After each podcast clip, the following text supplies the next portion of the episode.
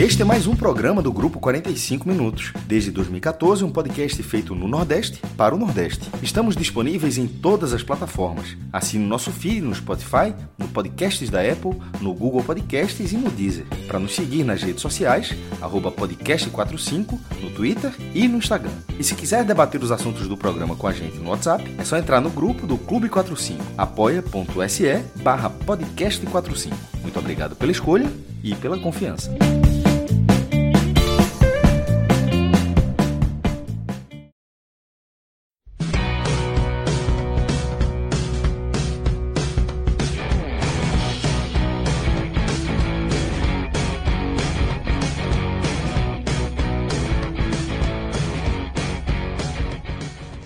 Todos bem-vindos e bem-vindas a mais um podcast de 45 minutos. Eu sou Fred Figueroa e abro esse programa hoje com Arthur Silva, Pedro Pereira, Tiago Minhoca e José Passini. Não é todo dia que temos um campeão brasileiro ou alguém representando um clube campeão brasileiro por aqui, tá? Estou falando de Zé Passini, campeão brasileiro de 1995. Quando você tinha quantos anos, Passini? Não tinha nem nascido. Meu Deus do céu. Meu Deus, Meu Deus do céu. Não sabe o que é o Túlio faz algo de mão ali. Aquela camisa 7-up para você é passado. É passado. livros de história. Não sabe nem o que é, Passinho, ganhar o campeonato roubado, né, cara? Olha como é que é. Isso tá, tem muita discussão aí, viu, seu Thiago Leão? O quê? O gol do Túlio ali não foi, pô? O cara ajeitou aqui com o braço, pô. Não, o gol do Túlio foi, mas aí também só negaram um pênalti na ida. É. Mas é isso. Depois de quase 30 anos, estamos aí vendo o Botafogo com a margem histórica de 13 pontos de liderança, de diferença né, na liderança para o segundo colocado, uma marca recorde de 47 pontos. E é claro que nós falaremos do Botafogo nesse programa, que nunca foi um canal e um podcast muito simpático ao Clube Alvinegro, essa é uma verdade. Inclusive, eu acho que o nosso programa piloto é um programa, é um conteúdo basicamente contra a dimensão, o alcance e o tamanho do Botafogo, mas temos que dar direito de resposta quando a resposta está vindo contundente, tá? Nessa noite, essa madrugada, faremos o raio-x da Série A, depois de 19 rodadas. A gente já está vendo na tela, para quem está nos assistindo no YouTube, todo o painel com as informações sobre a primeira divisão do Campeonato Brasileiro. E depois do raio-x, a gente vai para o nosso para nossa a nossa tábua de projeções, para a nossa régua de projeções, saber o quanto já definimos o Botafogo como campeão, se alguém vai cravar o Botafogo como campeão, se alguém vai cravar o América como rebaixado, e outras questões que pairam a Série A em sua metade. Pedro Pereira, vamos abrir o conteúdo propriamente dito falando do líder, tá? falando do Botafogo. 47 pontos, tem uma história escrita aí nesse primeiro capítulo, Botafogo além do título de campeão, do título simbólico de campeão do primeiro turno, mas que segundo o Cássio Zirpoli ganha taça. Então, já tem algo para o Botafogo colocar em suas poucas prateleiras. Já tem um novo item. já estou um novo item de luxo para ser colocado lá. Mas, Pedro, o que o Botafogo está fazendo é realmente história, né? Os pontos corridos nunca haviam presenciado, testemunhado uma arrancada e uma liderança tão contundente, né? É isso aí, Fred. Boa noite. Boa noite a todo mundo. Boa noite especial a Pacini, campeão brasileiro 2023. Porque tem erro não, velho. É uma diferença, assim, absurda do Botafogo para o segundo colocado, que é o Palmeiras. E a gente está vendo aqui a, a, classificação, mas eu vou já passar aqui para essa diferença entre posições e puxar aqui a diferença do primeiro para o segundo colocado, né? Que é a maior desse campeonato. obviamente, Palmeiras, o, a diferença do, do líder nessa 19 rodada é a maior que a gente tinha visto até então, em 2023. E aqui nesse gráfico do lado, a gente tem qual era a diferença do primeiro para o segundo colocado em cada 19 rodada das edições anteriores dos pontos corridos com 20 clubes.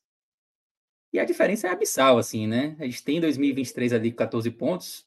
A segunda maior diferença foi em 2017, 8 pontos.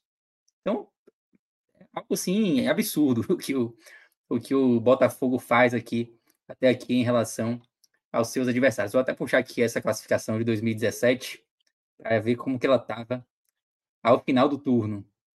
E depois como o campeonato acabou, né? A gente tinha um Corinthians líder com 47 pontos, seguido do Grêmio com, com 39. E ao final do campeonato, o Corinthians confirmou o título com 72 e com uma diferença significativa de 9 pontos em relação ao Palmeiras, que acabou sendo segundo colocado, né? Está falando de 14 pontos. 14 pontos é uma diferença que, para que o Botafogo venha perder isso, é preciso ali cinco rodadas dando tudo errado o Botafogo perdendo e o segundo colocado ganhando, seja ele quem for.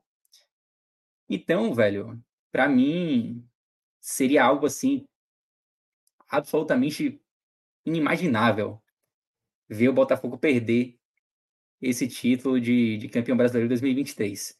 Eu, para mim, o campeonato já já está encerrado em relação a essa briga pelo título aí. Pode entregar a taça para Pacini e teremos aqui um representante do campeão brasileiro 2023.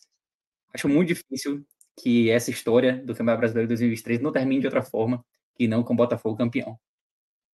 Tiago Minhoca, sem brincadeira, falando sério, como o Pedro falou, inclusive, tá deixando claro, o Pedro não, não fez nenhuma ironia. Não, não seríssimo, ficou, seríssimo, de verdade. Ele falou absolutamente sério. Tiago, Tiago, Tiago Minhoca, podemos, de fato, entregar a taça ao Botafogo, a margem para uma reversão, como é que você encara aí esses 47 pontos, essa distância de 13 pontos de diferença? Tá? Aliás, 14 pontos de diferença. Falei 13 pontos, mas são 14 pontos de diferença. Faltando 19 rodadas.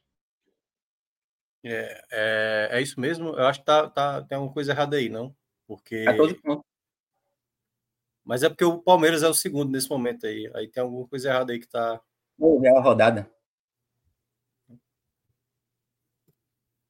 Agora. Não, pô. A rodada é a 19 mesmo. Tem alguma Oxi. coisa que tá contabilizando errado. Ah, será que não atualizou? Eu atualizei aqui agora. Deixa eu. Vou atualizar aqui de novo. Vamos falando é. aí que enquanto isso. Mas enfim. é... é, Primeiro... porque eram os 14, eram os 13 pontos que eu falei, né?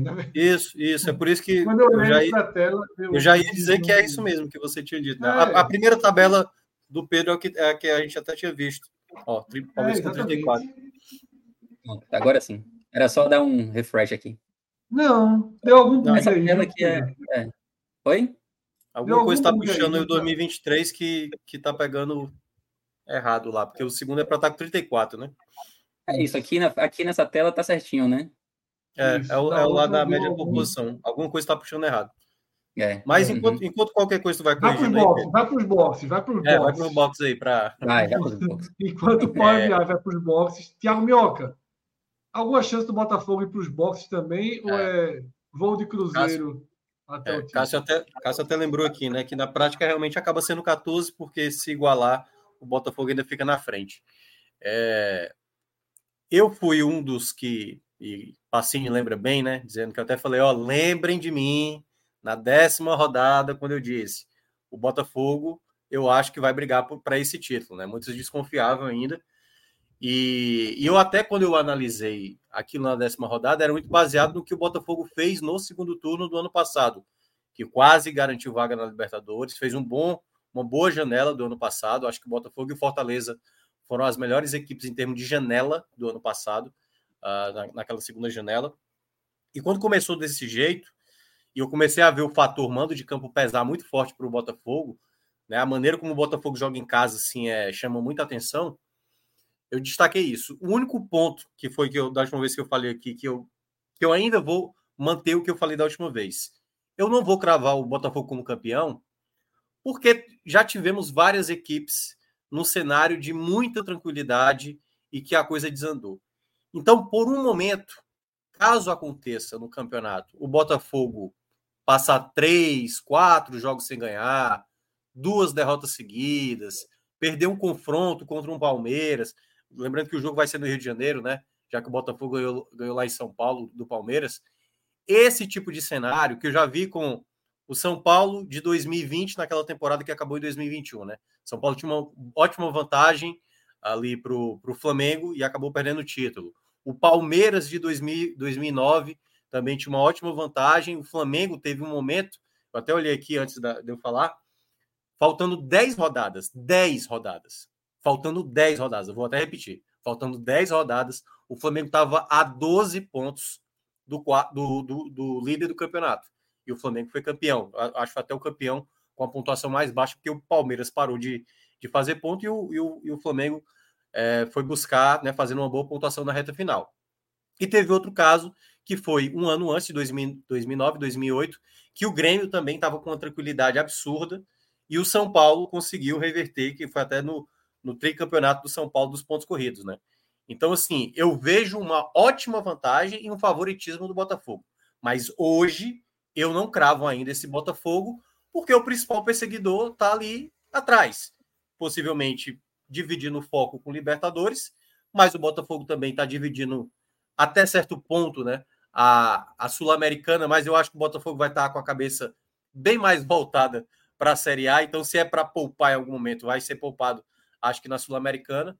Então, nesse aspecto, eu vejo um, um grande favoritismo do Botafogo, mas taça eu ainda não coloco por conta desses contextos de campeonato e porque eu costumo falar, tem coisas que só acontecem com o Botafogo e se isso acontecer, meu amigo, talvez vai ser a maior de todas. Aí eu quero saber se o homem vai aparecer aqui, se acontecer, mas o direito de fala dele é daqui a pouco. Arthur, entregamos as taças ou não? Boa noite, Fred. Boa noite todo mundo aqui que está assistindo. Para mim, pode entregar, tá?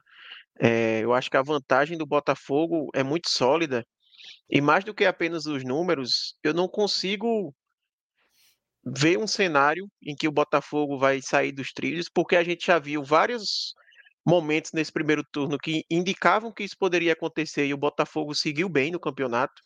Quando teve a saída de Luiz Castro, todo mundo apostou que seria um momento que o Botafogo ia sair dos trilhos e não aconteceu, até com Cláudio Caçapa emendou uma sequência de vitórias, chegou Bruno Lage, talvez tenha tido uma leve oscilação em termos de não ter uma sequência de vitórias como vinha tendo, mas também não está caindo de rendimento é, de pontuação. Agora a gente viu a lesão de Tiquinho Soares, que é mais um ponto para a gente ficar com o pé atrás, mas a equipe faz aquela atuação que teve contra o Internacional, principalmente ali no segundo tempo, devastador.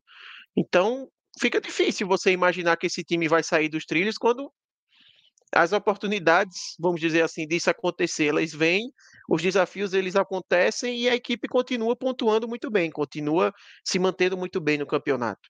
E além disso, os, as equipes que estão disputando com ele, o Palmeiras, o Grêmio, o Flamengo, também não dão um, um indicativo assim de que vão conseguir virar, sabe, um super time e fazer uma campanha, por exemplo, próximo ao que o Botafogo fez no primeiro turno, sabe? A gente, eu não consigo ter essa segurança, porque para o Botafogo perder esse título, ele vai ter, vai ter que acontecer ou dele cair de rendimento assim de forma muito drástica, virar uma campanha, sei lá, de time que está brigando para não cair no segundo turno, que eu não acredito, e a, e a galera que está ali próxima a ele vai ter que fazer uma campanha próxima que ele está fazendo, ou, ou, ou então um pouco menos de cada uma das coisas, né? Talvez ele não cair tanto, mas a, a equipe não precisaria fazer um rendimento tão alto, enfim.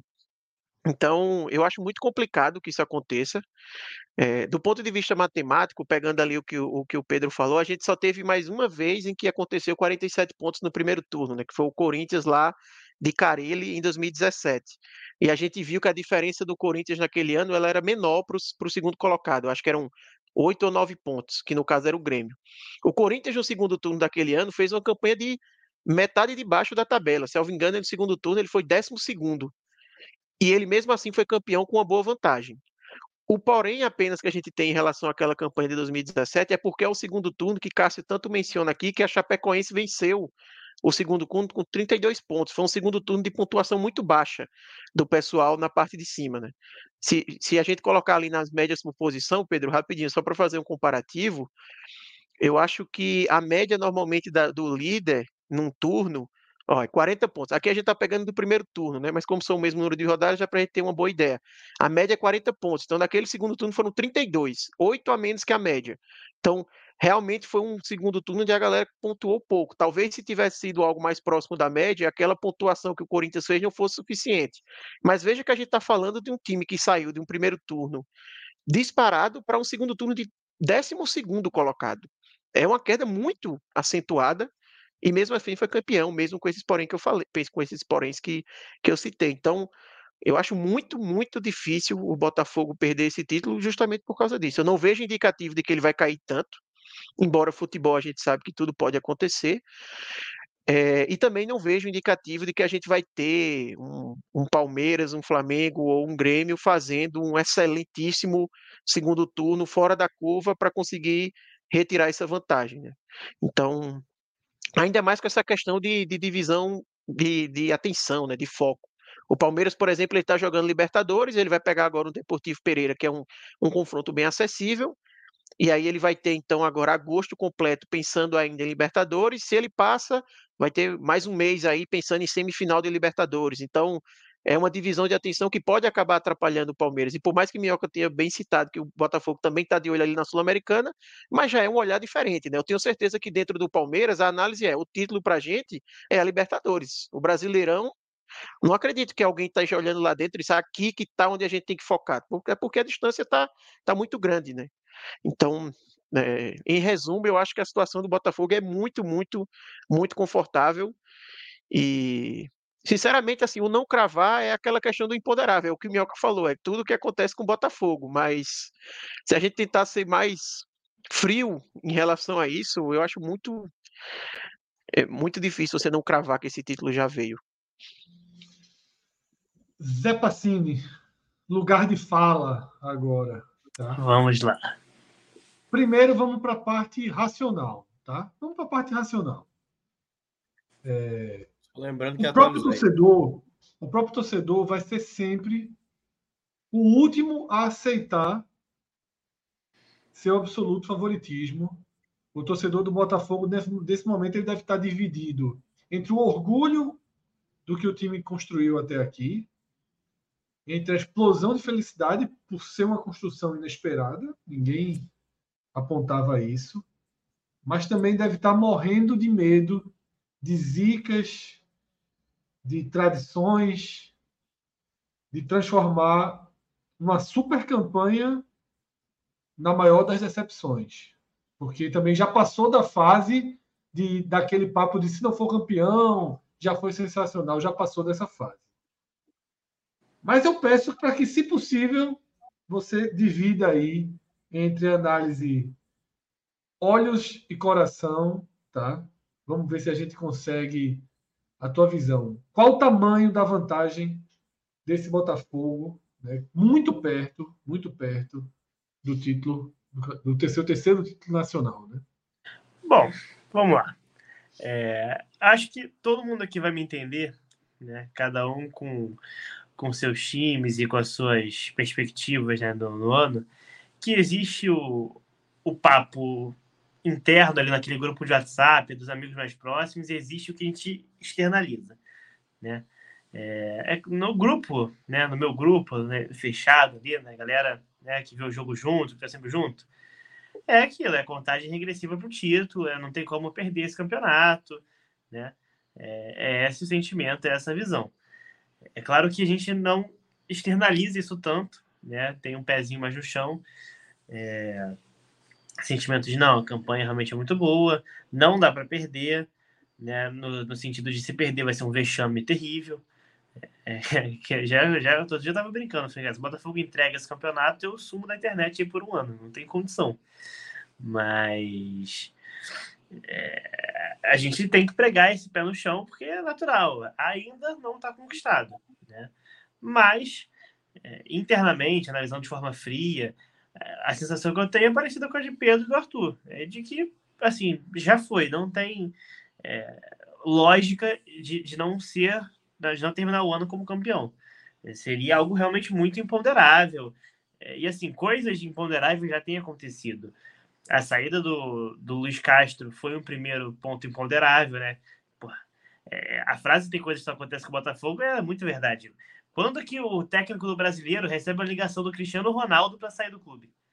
É, é, coisa assim, que é realmente de maluco. Foi um primeiro ponto. É, a chegada do Caçapa e depois a chegada do Laje. A lesão do Tiquinho agora. É, são todos pontos que poderiam, sim, é, causar algum abalo né, no, no, processo do Botafogo e não tem causado. Então é difícil imaginar que algo cause esse abalo ainda. É, é um sentimento, assim, é, curioso, né? Porque o torcedor do Botafogo, ele não tá... O torcedor mais, mais, mais velho, ele tá, é, até de certa forma, acostumado a isso, mas como a gente brincou no começo do campeonato, né? É, eu, por exemplo, nunca vi o Botafogo ganhar um título... Como você, por exemplo, viu a Copa do Brasil com o seu esporte aí? É, e, e, acho que muito dessa discussão que tem no, aqui no 45 Minutos é, dá, se dá justamente por essa diminuição nacional que a imagem do Botafogo teve, apesar de eu não concordar com muitos dos pontos que são trazidos, mas o fato de você ficar quase 30 anos sem ganhar um título nacional realmente. É, Ou até sem faz... disputar, né? Efetivamente, passando muito longe do eixo central ali da disputa, né? É, pois é, você vai pegar alguns recortes, você pode pegar ali a Copa do Brasil de 2007, Sim, pode pegar a Libertadores é mas são. Mas recorte você pega, recorte, recorte a gente pega do Vitória, a gente pega do Goiás, do Curitiba, né? Pois Dos é, pois ali, é. é. É, é, algo pequeno e assim, é algo que não tem nenhuma final, por exemplo. São todos exemplos que você tem aqui em semifinais, né? A final que você vai ter é de 99 contra o Curitiba, que mesmo assim faz 24 anos. Então, de fato, é algo que faz. É, tem, tem muito tempo. O torcedor do Botafogo chegou até a fazer um mosaico bacana nesse final de semana agora, né, do, do, senhor de idade com a camisa com o número 68, né, remetendo ao primeiro título brasileiro, um rapaz de meia idade com a camisa 95, remetendo né, a esse título de 95, e uma criança no colo, apontando para a estrela, né, no que seria esse terceiro título agora. E, então, assim, como não é um sentimento que o torcedor está acostumado a ter, um torcedor né, mais da minha faixa, é, você ainda fica naquela numa sensação diferente, que é difícil descrever se é uma ansiedade com o medo de perder aquilo, se também tem a euforia, mas assim, analisando da forma mais fria possível, eu estou bem de acordo com a visão de Pedro e de Arthur, para não me estender muito aqui, mas apesar de, de, querer muito ouvir Fred falar que o Botafogo é campeão, eu prefiro que ele fale que ainda vai brigar pelo G6, porque está dando sorte, e a superstição também tem que ser mantida. Falaremos já já. Agora chegou uma pergunta aqui muito, muito legal, Passinho, de Tarcísio Xavier, tá? Ele diz o seguinte: é uma pergunta honesta para Zé Passini. Se incomoda com esses comentários de que tem coisas que só acontecem com o Botafogo? Como a tua geração de torcedores enxerga e lida com isso? Cara, é, assim, é, é, é curioso porque essas coisas nunca são boas, né? as coisas que acontecem no Botafogo. São sempre coisas dramáticas, coisas trágicas, coisas que, porra, a pessoa olha de fora e fica até com certa pena às vezes. Mas acabou virando um fato também. É, muitas dessas coisas aconteceram por incompetência, isso é importante sempre frisar. É, essa parte folclórica muitas vezes aconteceu por incompetência de gestões amadoras, de dirigentes, e aí a galera porra, que está acompanhando, todo mundo vai ter exemplos aí no seu time, né? É, a galera do Santa Cruz, porra, certamente passa por isso, a galera do Náutico passa por isso, do esporte, enfim, de qualquer time que esteja acompanhando. E agora, né, nessa nova fase, é, a gente fica esperando que essas coisas virem as. Tem coisas boas também que só acontecem com o Botafogo.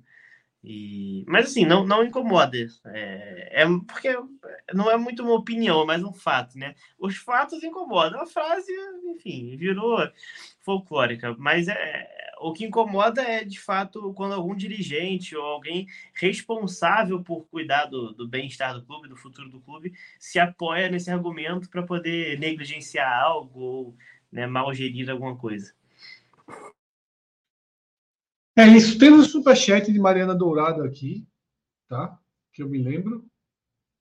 Aproveitem e mandem um alô para Abraão, torcedor do Botafogo, naturalmente feliz demais, e é fã do dashboard. Ele não é fã do podcast, não. Claro que nenhum torcedor do Botafogo será um grande fã do podcast, mas o dashboard cujo autor foi tirado dessa imagem Agora ele está de volta. Galil, Abraão, Galil, de Mariana. De Pedro. Então, Pedro. Que já está confirmado, inclusive. É, estava, estava faltando jogos aí de segunda e terça, mas já resolvido. É, o dashboard foi para os boxes aí, mas voltou veloz aí. Voltou, já voltou tá bem, voltou bem. A 100 por hora. Eu acho que não teve outro superchat, né? Depois do de Mariana. Então, a gente pode seguir. É... Pedro, abre o Bet Nacional, porque apesar de Pacini achar que nós estamos com ironia, a gente tem uma aposta sólida, regando lá no gigante, tá? Mas Nossa essa aposta, aposta tem assinatura de quem? Essa parte é importante. Quem? Eu acho que foi Cássio. Não, não, não. Minha assinatura. Peraí, Minha não, assinatura e de todo mundo que estava aqui. Eu acho que teve tô... seu aval. Teve seu aval. Não, ele pode voltar na fita aí. Ah. Tarcísio, que está aqui, que é nosso, nossa mente, nosso arquivo vivo do podcast. Vamos lá, apostas pendentes. Rapaz, essa banca cresceu, e na, na, época da Copa do Mundo aqui a gente diminuiu bastante ela, já cresceu de novo. Não, ela e cresceu e já mais, caiu. E vai, vai crescer, crescer mais aí, ó.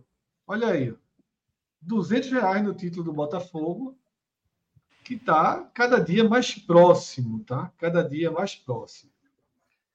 E o pessoal no chat, tanto Michel Xavier, é. É, quanto Emerson, quanto Tarcísio. Pô, Michel tá dizendo que apostar mais, viu? Exatamente, eu queria apostar mais de 200 reais. Cauã também lembra disso. Eu queria fazer um eu lembro disso também. Eu queria fazer um grande aporte no título Botafogo. Fui contido, tá? Cássio recuou dos valores, mas temos aí 200 reais, né? Para o título do Botafogo. E a gente prometeu que ia regando e não fez. A cada rodada era para a gente ir fazendo novas apostas. Quanto é que está então, agora? Favor, vamos ver, vamos ver, Pedro, quanto é que está o título do Botafogo. E é no mínimo mais 200 reais que a gente vai colocar. Tá? Longo prazo ali, longo prazo. Qual que é a maior aposta que a gente já fez aqui? Foi uma que o Flamengo perdeu da, que o Flamengo perdeu daquele time do Maringá. Tá vendo? Eu, eu, não preciso falar nada, Fred. Tá vendo? Você, você mesmo já entendeu. Vai apostar no Flamengo, dá isso. Veja, está suspenso. O mercado Tão decidido o campeonato que nem pode apostar mais. Exatamente. Então aí revendo as odds do Botafogo, tá? Era para a gente ter colocado mais, porém Apostar, apostar no esporte para ganhar a Série B, tu não quer, não, né? Não, não, eles não oferecem essa opção, não. Clica é. lá em Série B para ver se tem. Longo prazo. Olha aí. Esquece Olha aí. Esquece isso, pô. Esquece isso. Olha aí. Não, do... duzentinho também. Não, é, pelo amor de Deus, duzentinho. Meu amigo, olha o tamanho da odds do ABC para ser campeão. Pô. Tá mudar de 4.498. 100 no esporte e 50 no Vitória. Agora eu gostei, olha aí. Só perde se os dois perderem. Cássio aqui tá muito indignado, viu, Fred? Ele tá aqui, ah, ele, aliás, ele tá até aqui no chat, né? Tá no chat. Mas aqui no ao vivo, peraí, pô, não, não faz um negócio desse, não. Mas eu vou em, em homenagem a Pacini. Em homenagem a Pacini. Gostei, gostei. Foi Pacini que conduziu essa aposta aí, para não dizer que estamos secando o Botafogo, tá? Mas não gostei não, não gostei não ter feito essa aposta. Ainda que esteja boa, tá? Essa, essa, essa para quem está assistindo, fazer uma aposta no perfil da que a gente fez é interessante, tá? Você coloca em um e protege com o outro, porque eu acho muito difícil que essa série B não fique nas mãos de um dos dois hoje líderes e, líder e vice-líder, né? Esporte e Vitória são sim. É, eu acho né, que correndo por fora no Horizontino, né? Que é o mais regular, né? Assim, das equipes. É, né? exato, exato. Em casa. Mas eu acho que para uma aposta, para uma aposta, ela está ela tá de bom tamanho, tá? Para uma aposta, ela está de bom tamanho. Então é isso, tá? Essa Bet Nacional. Fala, Pedrão. Essa do, ABC só dura, essa do ABC só dura mais uma rodada, né? Porque se o Sport vence mais uma, o ABC já não pega mais, já não tem mais nenhuma chance de título. Então, esses 5 mil reais aí, só em sonho. É verdade. Nem em sonho, né? Esses 5 mil reais aí. faz, umas, faz umas 10 rodadas que tá só em sonho, viu? É, é mas tem mais, né? Nem sonho, minha gente. É. Mas vamos voltar aí para antes de fechar a Bet Nacional, vamos já que a gente já abriu logo no começo do programa, a gente normalmente faz mais tarde, mas já que a gente abriu, dá uma volta ali, vamos ver a Copa do Brasil de quarta-feira, né? Alô, São Thiago Minhoca, hein? Empate. Como é, Pacini? Eu quero ver o que o Minhoca vai opinar nesse jogo empate, aí. É empate. Quiser, quiser ganhar dinheiro, pode botar um empate aí. Eu iria no empate. Eu iria no empate. Eu iria no empate. Acho um bom. Rapaz, eu iria no empate duplo aí, viu? 50, é, nos dois empates. Né? Será, né? velho? Eu não sei. Esse não, vamos separadinho, hoje, vamos separadinho. Cinquentinha no empate no clássico paulista. Tá? Tem mercado de cartão vermelho, não? Se... Os caras do Flamengo só brigam no, no, no, no treino, pô. No jogo E a gente pode pensar em trintinha no Grêmio é, eu, essa vitória do Grêmio aí merece uma moedinha, é, hein? Eu também colocaria uma, uma moedinha no Grêmio aí. Vamos lá. Quarentinha no Grêmio, já que todo mundo foi junto. Menos Pedro que queria empate. Eu, eu, iria mais. 1x0 o Grêmio, ou 2x1, ainda é, dá Exatamente, exatamente. Só tá dizendo que vai ter um aperreio amanhã. Ah, eu acho que o Flamengo passa, mas o Grêmio faz um. dá um medinho. Isso. É isso, tá? Bet Nacional, código podcast 45. Quem ainda não abriu a conta, tá? Um dos sites de apostas mais consolidado do país, se não for o principal do país, tá?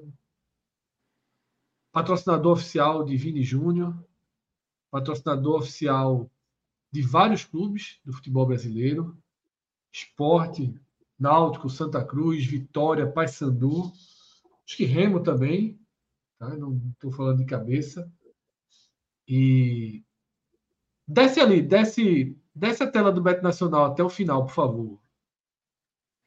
Que aí tem. É, Rapaz Sandu, Remo, Esporte, Náutico, Santa Cruz Vitória são os do Nordeste que eu falei.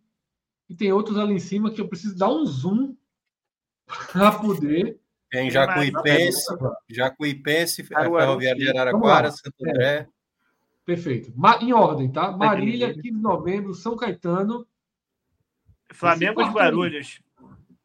É, de São Flamengo, Paulo. Flamengo de Guarulhos. Parabéns, viu, Pacini? Muito obrigado. Tem um ponto extra no próximo Fire Games. Esse ah, é garoto.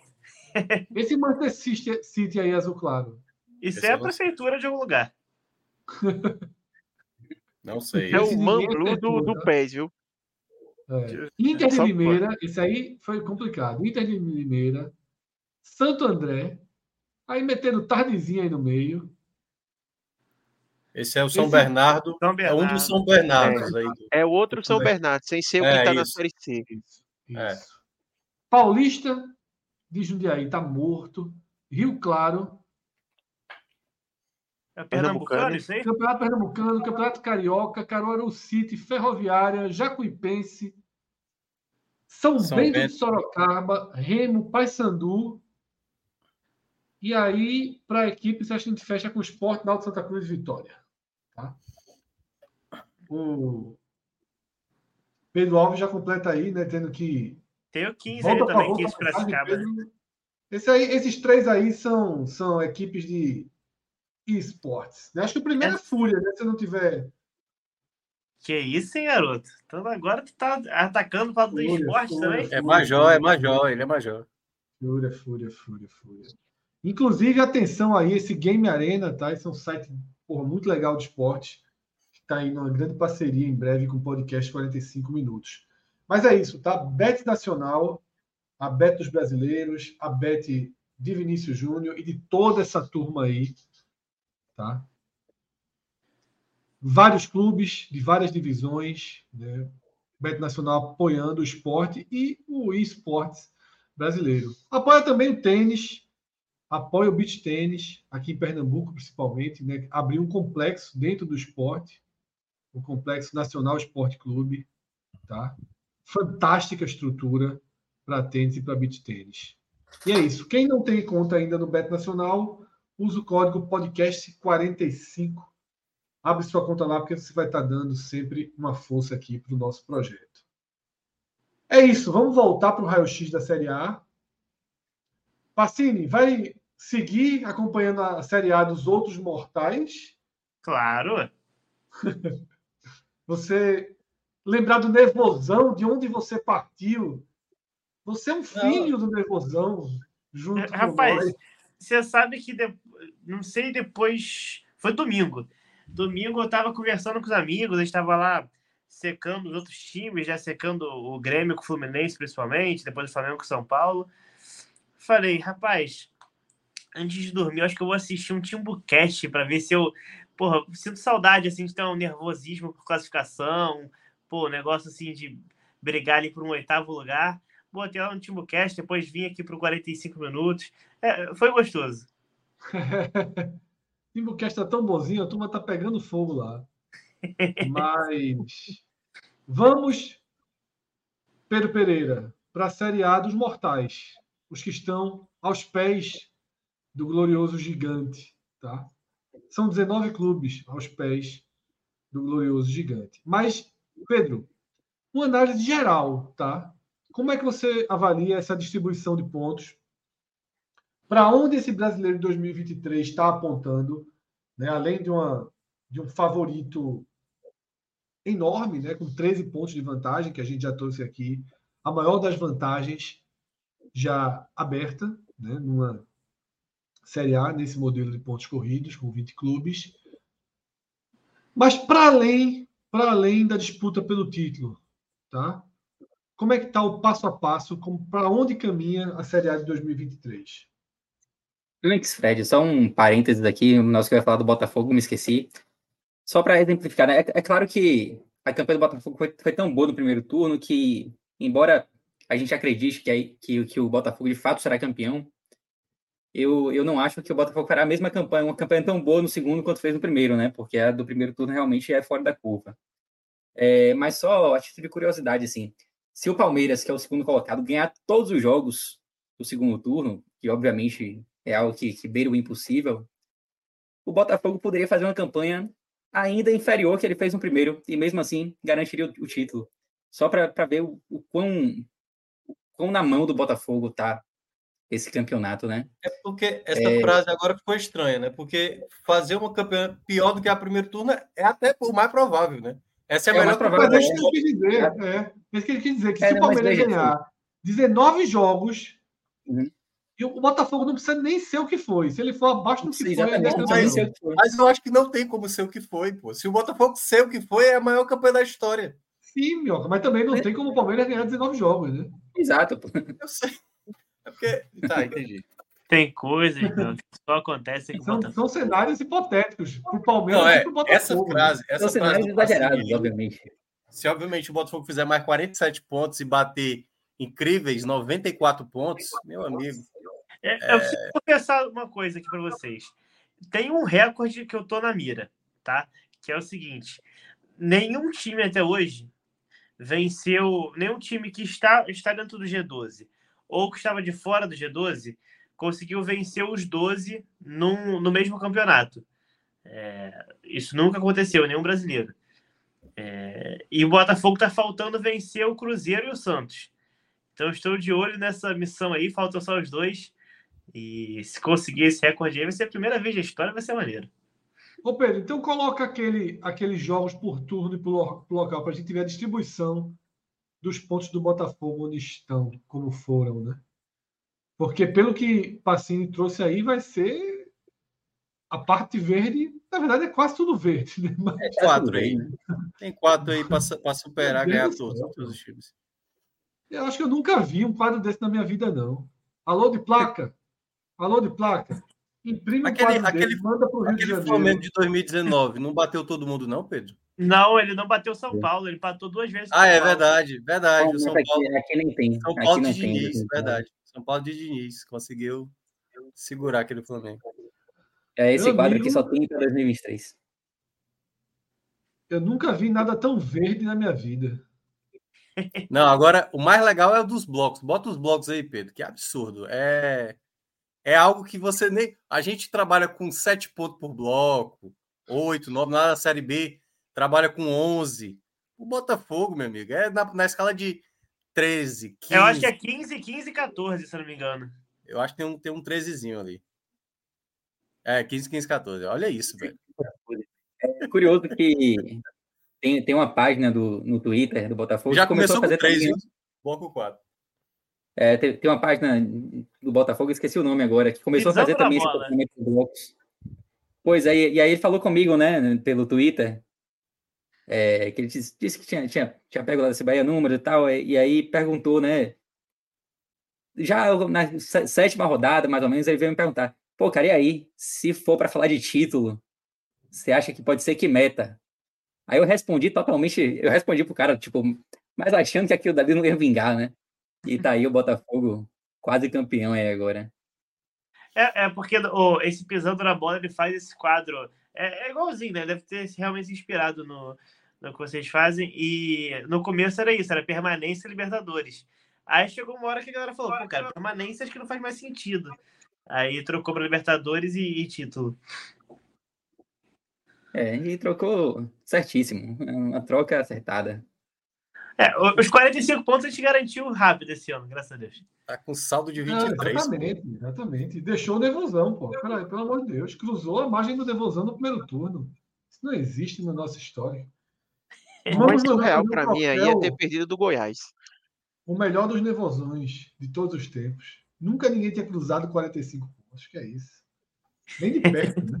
O Nevozão clássico tá trabalhando para chegar em 20 no momento desse campeonato tá ali feliz comemorando 21, pô, tá feliz demais, porra. Quando vira com 21, 22, vira assim, porra, só precisa repetir o que a gente fez. Mas é isso, tá? Então, Pedrão, vamos para geral? Vamos dar um, aquela pergunta que eu te fiz, vamos dar uma, uma, uma geral de para onde anda, características dessa Série A. Claro que você começaria pelo percentual de empate, seu gráfico preferido. Eu estou até deixando meio, meio de lado, né? Mas como é virada do turno, vamos passar aqui. E só para dizer que estamos na média, né? Na média de, de empates ali, bem próximo à média, na verdade. É 28%. Se a gente trouxer aqui todos os campeonatos para a 19 rodada, vai ficar exatamente na média, né? A média no primeiro turno de 28% de empates, a gente está exatamente com esses 28%. Isso significa que a gente tem a quantidade média de pontos distribuída aí nessa, nessa tela. É, e nesse campeonato, a gente tem um líder que consome muito, muito dos pontos da tabela, né? O Botafogo tem sete pontos a mais que a média histórica de um primeiro colocado. Então ele rouba, muitos pontos dos outros times. E aí a gente tem dois gaps dois espaços da tabela que pontuam abaixo da média. O primeiro é o G4, né? Com exceção do Botafogo, obviamente, mas Palmeiras, Grêmio e Flamengo pontuam abaixo da média para suas respectivas posições, especialmente segundo e terceiro colocado. Então, ali dois pontos abaixo da média. E aí a gente tem um, um miolo do campeonato que pontua ali mais ou menos próximo à média, o Fluminense ali na sétima posição, um pouco acima, tanto que tem um, um gapzinho ali do Fluminense para o Cuiabá. É, o Cuiabá com 28, o Fluminense com 31. E aí a gente chega na parte de baixo. a parte de baixo, porque tem o Z4 e tem também o Bahia. E no programa de domingo a gente até falava, né, que era meio que um Z5, são cinco equipes ali nesse momento que pontuam abaixo da média. O Bahia, que é o 16º colocado, está fora do Z4, mas com uma pontuação aí que costuma ser uma pontuação de 18º colocado. A pontuação média do 18º colocado na 19ª rodada é de 18 pontos, que é exatamente a pontuação que o Bahia tem nesse momento. É, Bahia e Santos, é bem verdade que já abriram um pouco de distância ali em relação a Curitiba, Vasco e América. Curitiba, Vasco e América, eles já pontuam consideravelmente abaixo da média para essas posições. Né? O Curitiba está quatro pontos abaixo da média do 18º colocado. O Vasco e o América, ambos com três pontos abaixo da média. Vale lembrar que Vasco e América tem, ainda tem um jogo a menos. É então, eles. exatamente. Então, pelo menos um deles aí deve reduzir esse gap em relação à média histórica. Então, o que é que a gente tem desenhado aí? Primeiro, essa vantagem absurda do Botafogo.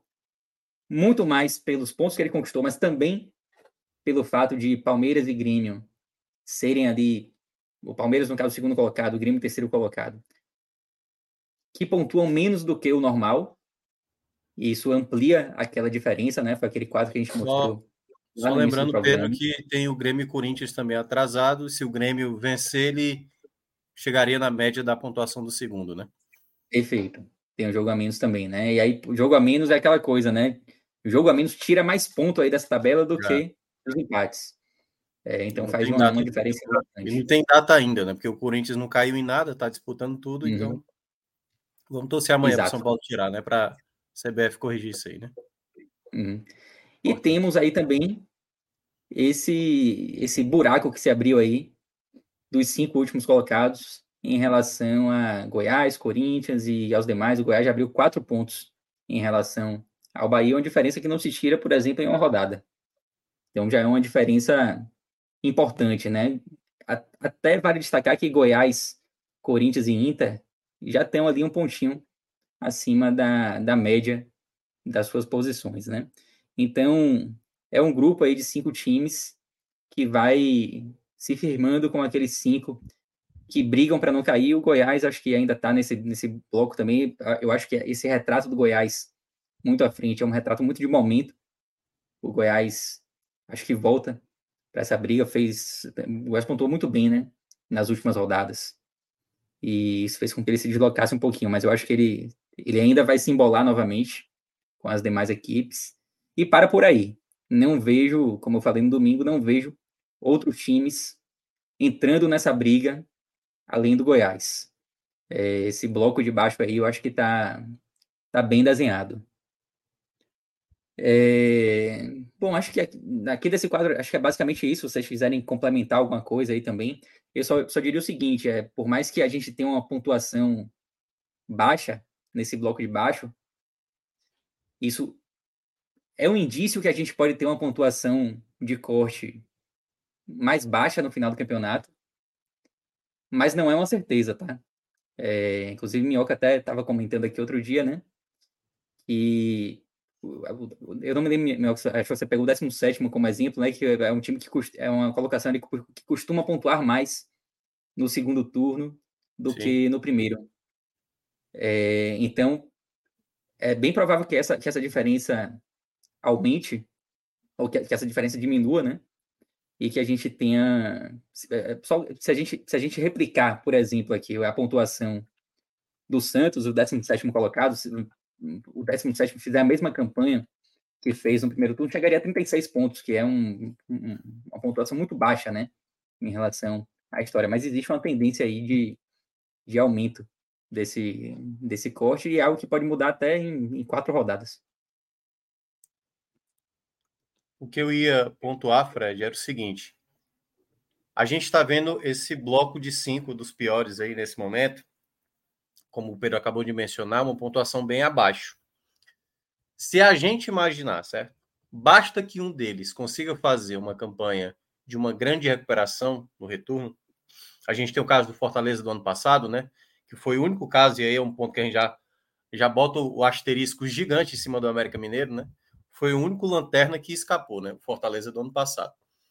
Mas por mais que não precise fazer os tais 40 pontos que o Fortaleza fez é, em 2022, se imaginar que uma equipe dessa vai fazer uma campanha de um sétimo ali, né, por volta de 30 pontos, 29, por exemplo, e consiga elevar essa pontuação, hoje, hoje, eu tô pegando um desses cinco aí de baixo, e tô pegando, eu vou tirar até o América Mineiro, certo? Vou pegar ali um Santos, um Bahia, quem sabe um Curitiba, se conseguir chegar ali batendo na casa dos 30. A gente já tem um 16 colocado com 20, é, desculpa, o 15 com 22 que é, é basicamente, se for replicar a campanha, já dá por volta de 44. Aí você pode fazer a projeção. O Goiás vai conseguir fazer os mesmos 22 pontos no retorno? Pode ser que faça um pouco menos, né? Faça 20, 19 e tal, e aí já fica 41. Então pode ser que essa pontuação eleve a depender desse, dessas cinco equipes que estão embaixo. Se vai ser uma equipe, se vai ser duas equipes, e eu, por esse motivo, e eu vejo algumas equipes com certo potencial, até porque sempre acontece, todo campeonato acontece daquilo que você menos imagina, algo acaba saindo fora da caixa, né? Por isso que eu citei o Fortaleza do ano passado. Então, pode acontecer, e eu acho que se eu fosse hoje apostar fichas, é que vai ter uma elevação nessa pontuação. Agora, eu não sei se suficiente a ponto de garantir uma permanência assim, garantida com 40 pontos, ou no caso vai precisar 42 e tal, porque alguém de baixo, eu acho que pode acabar tendo uma reação. Não sei se tão, tão grande assim, mas eu acho que vai ter uma, uma possível reação de alguém de baixo. Geralmente acontece. É, e, e até analisando já os times em si, né, Minhoca? A gente tem o Bahia que se reforçou, ganhou aqui do América, fez uma boa partida contra o Atlético. O próprio Vasco se reforçou também. Então, analisando o momento das equipes em si, dá para a gente acreditar que algumas possam ali aumentar o ritmo de pontuação. Na própria Curitiba, algumas rodadas atrás, a gente, a gente falava da, da reação do Curitiba que acabou dando uma freada, né? Perdeu os três últimos jogos. O Goiás agora, uma sequência positiva. O América é um time que a gente sempre fala que ninguém esperava, né, que o América estivesse tão enterrado na zona de rebaixamento como está agora. Então, olhando para os momentos, momentos das equipes, assim, eu acho que é bem possível, sim, que a gente tenha de fato uma, uma elevação dessa pontuação. Vamos lá, tá? Inevitavelmente o assunto já foi direcionado, o foco já foi direcionado para a parte de baixo. Minhoca e Pedro já abriram uma desenhos de projeção sobre a linha de salvamento, tá? o ponto de corte para queda, para sobrevivência. Mas nesse desenho, se a gente tem um líder absoluto e com uma vantagem histórica, a gente também tem hoje um lanterna que, se não tenha uma desvantagem literalmente histórica, né, não é a maior desvantagem de um lanterna ao final do primeiro turno. Basta olhar o quadro e ver que a gente tem outros exemplos. Situações é, mais irreversíveis. O quadro é muito brutal quando a gente olha que, com exceção de 2022, todos os lanternas caíram, né? Todos os lanternas caíram. E o América é um dos piores lanternas. Tá? Esse Fortaleza, que sobreviveu e é a única exceção desse quadro, já estava em rota de recuperação. Eu sempre cravo isso, foi muito importante no raio-x da Série B. Não, não, peraí. É só para corrigir. Na verdade, ele, ele vai ter no começo do retorno, Fred. O último Ele jogo ainda do não tinha nenhuma sinalização. É, o último jogo do Fortaleza, do turno do ano passado, foi exatamente o Santos em casa, em que ele empata 0 a 0 e talvez tenha sido o jogo onde o torcedor mais praticamente assim não, não vai dar, não vai dar. O começo do retorno dele, ó, que tem as cinco é. vitórias, que é Cuiabá, é, Inter, Ceará, Corinthians e São Paulo. A aceleração no... toda vem, vem depois. É, já, a partir da vigésima rodada. Há um sinal de vida, né? Há um sopro de vida ali pelo meio, né? que senão seria um rebaixamento histórico, mas a reação de fato só é engatilhada e desenhada e conf... detalhe, não é nenhuma reação isso do Fortaleza, né? Esse time foi terminado na Libertadores. Isso é uma insanidade é. né, em formato de segundo turno. Ele ultrapassa a linha vermelha. Perder... Ele Fala, ultrapassa a linha vermelha na 13 terceira rodada, né? Isso. Fala, Só para não perder o fio da meada, é, Fred, é, mas assim, mesmo sem o Fortaleza já ter uma grande reação no final do turno, mas já é uma situação muito diferente do América, que o América na Série A a gente pode até ver aí, eu acho que ele está 10 rodadas sem vencer. Então, assim. Era isso que eu ia pedir. Não é que, não é que ele não tem um, um crescimento, ele está em queda livre, na verdade, no campeonato. Né? Então. Perfeito. É, é, é muito complicado. Eu, eu, chamei de reação do Fortaleza, mas eu acho que Minhoca está certo. Não era uma reação. Fortaleza sobreviveu. Do meio para frente, ele começou a criar um instinto de sobrevivência ali. Ele começou a pontuar, a jogar minimamente o campeonato. A reação só veio depois. O América parece ter deixado de jogar o campeonato. E é um time que tinha uma, uma, uma perspectiva. Quantas vezes a gente falou do Bahia e eu, e eu dizia o seguinte: algo que me preocupa no Bahia é porque eu vejo o América com potencial de sair dessa zona de rebaixamento e pontuar mais do que Goiás, mais do que Curitiba. E isso ficou para trás, está ficando para trás. Mais até do que o próprio Cuiabá na época, né? É, exatamente, mais do que o próprio Cuiabá, bem lembrado, Passinho. A mesma pergunta que eu fiz para o Botafogo, eu faço para o América. Tá? Pedro Pereira, a sentença do América está escrita, assinada, carimbada, protocolada, e o América disputa a segunda divisão ano que vem? Não acho que esteja tão, tão carimbado assim ainda não. Claro que é uma recuperação muito difícil. A pontuação do América, de fato, é muito baixo. O América, acho que o grande problema do América foi ter dividido muitas atenções com a Copa do Brasil até outro dia e Sul-Americana, que ainda está, né? É, e a impressão é que meio que largou mesmo pelos, pelos últimos resultados. Mas a gente falou, né? Tem um grupo de cinco times ali pontuando muito pouco. O Bahia, que está fora da zona de rebaixamento, time que pontua pouco. É, então, eu não consigo ainda cravar nenhum, nenhum rebaixado, não. É, vou, vou deixar só o Botafogo carimbado no momento. A América, para mim, ainda tem, ainda tem uma chance, especialmente se, se começar a jogar o futebol que a gente esperava né, que o América jogasse. É, o América, para mim, é um time que tem tem menos pontos do que o que a gente pensava lá no início, como vocês já falaram. E eu não me surpreenderia de ver o América começando a pontuar em determinado momento da competição. É o caso do Goiás, por exemplo. Goiás, vou até puxar o Goiás aqui. É, o Goiás está fazendo uma campanha de recuperação. Até outro dia estava coladinho ali com o América, né? Com 11 pontos. É, então, eu não descartaria a possibilidade disso acontecer também com o América. Somou 10 pontos aí, né? Nos últimos, nos últimos quatro, né? Ou 11 nos últimos cinco. É, e teve jogos assim, eu diria que até acessíveis, né? Ganhou do Cruzeiro fora de casa, bem verdade. Mas pegou Fortaleza em casa, ganhou de 1x0 e, e, não, não fez mais do que um gol em nenhum desses jogos, né? Ganhou todos por 1x0. Ganhou do próprio América, um confronto direto, importantíssimo para o Goiás, Tem. fora de casa. Tem uma, uma relação, Pedro, e aí até para colaborar com o que você acabou de falar, o Goiás ele está vencendo jogos assim, minimamente, né? e o tal Fortaleza que a gente citou do ano passado, ele teve que mudar a sua postura, né? teve que jogar de maneira mais reativa. Esse América Mineiro, nessa temporada, é uma defesa muito vazada, muito vazada. Até a classificação sobre o Bragantino, né, que eles tiveram, foi um jogo, era gol à torta e à direito, né, na partida. O Bragantino lá fazia um gol, eles fizeram outro, depois foi 3 a 3 a partida. Então, uma equipe que toma gol de maneira incessante, É, agora até voltou o Cavicchioli, né, para o gol.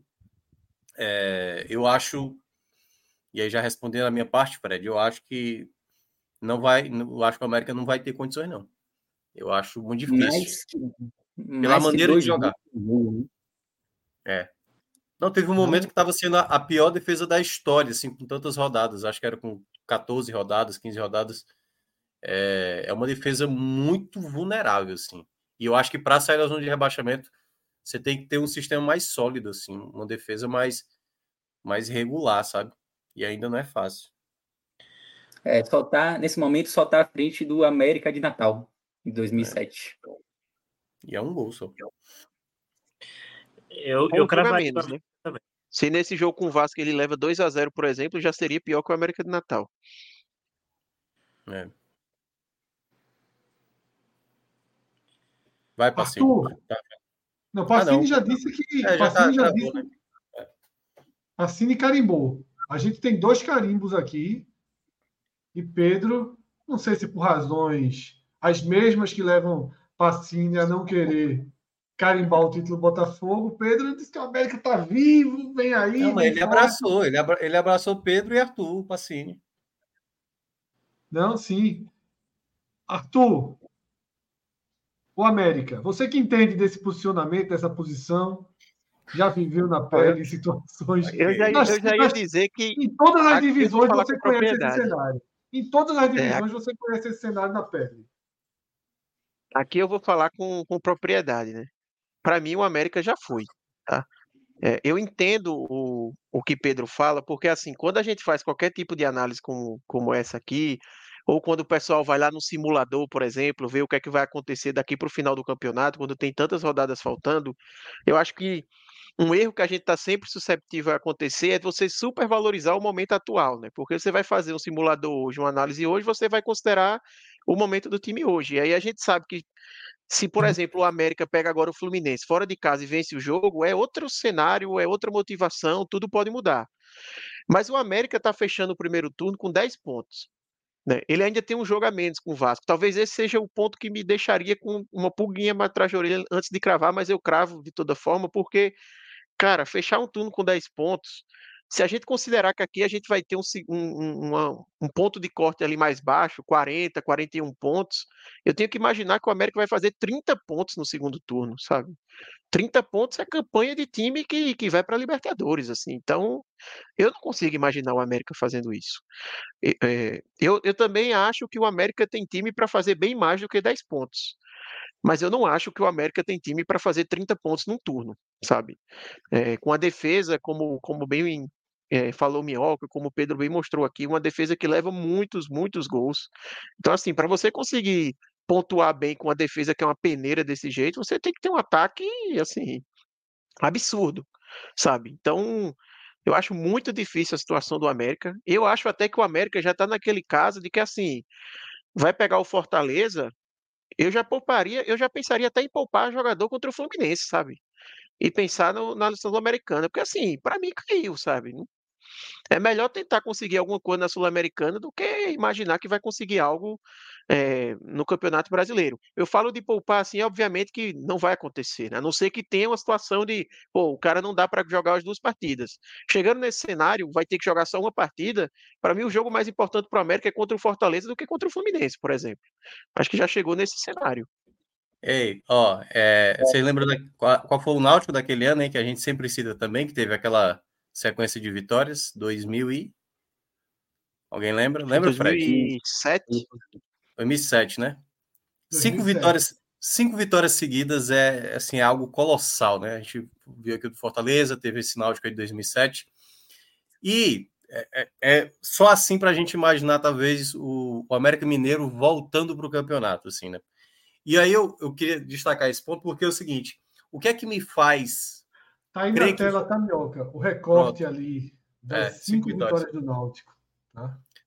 O que é que eu sequência, acho que o Náutico... Sequência absurda contra Paraná, Botafogo, Goiás e Esporte Atlético Paranaense.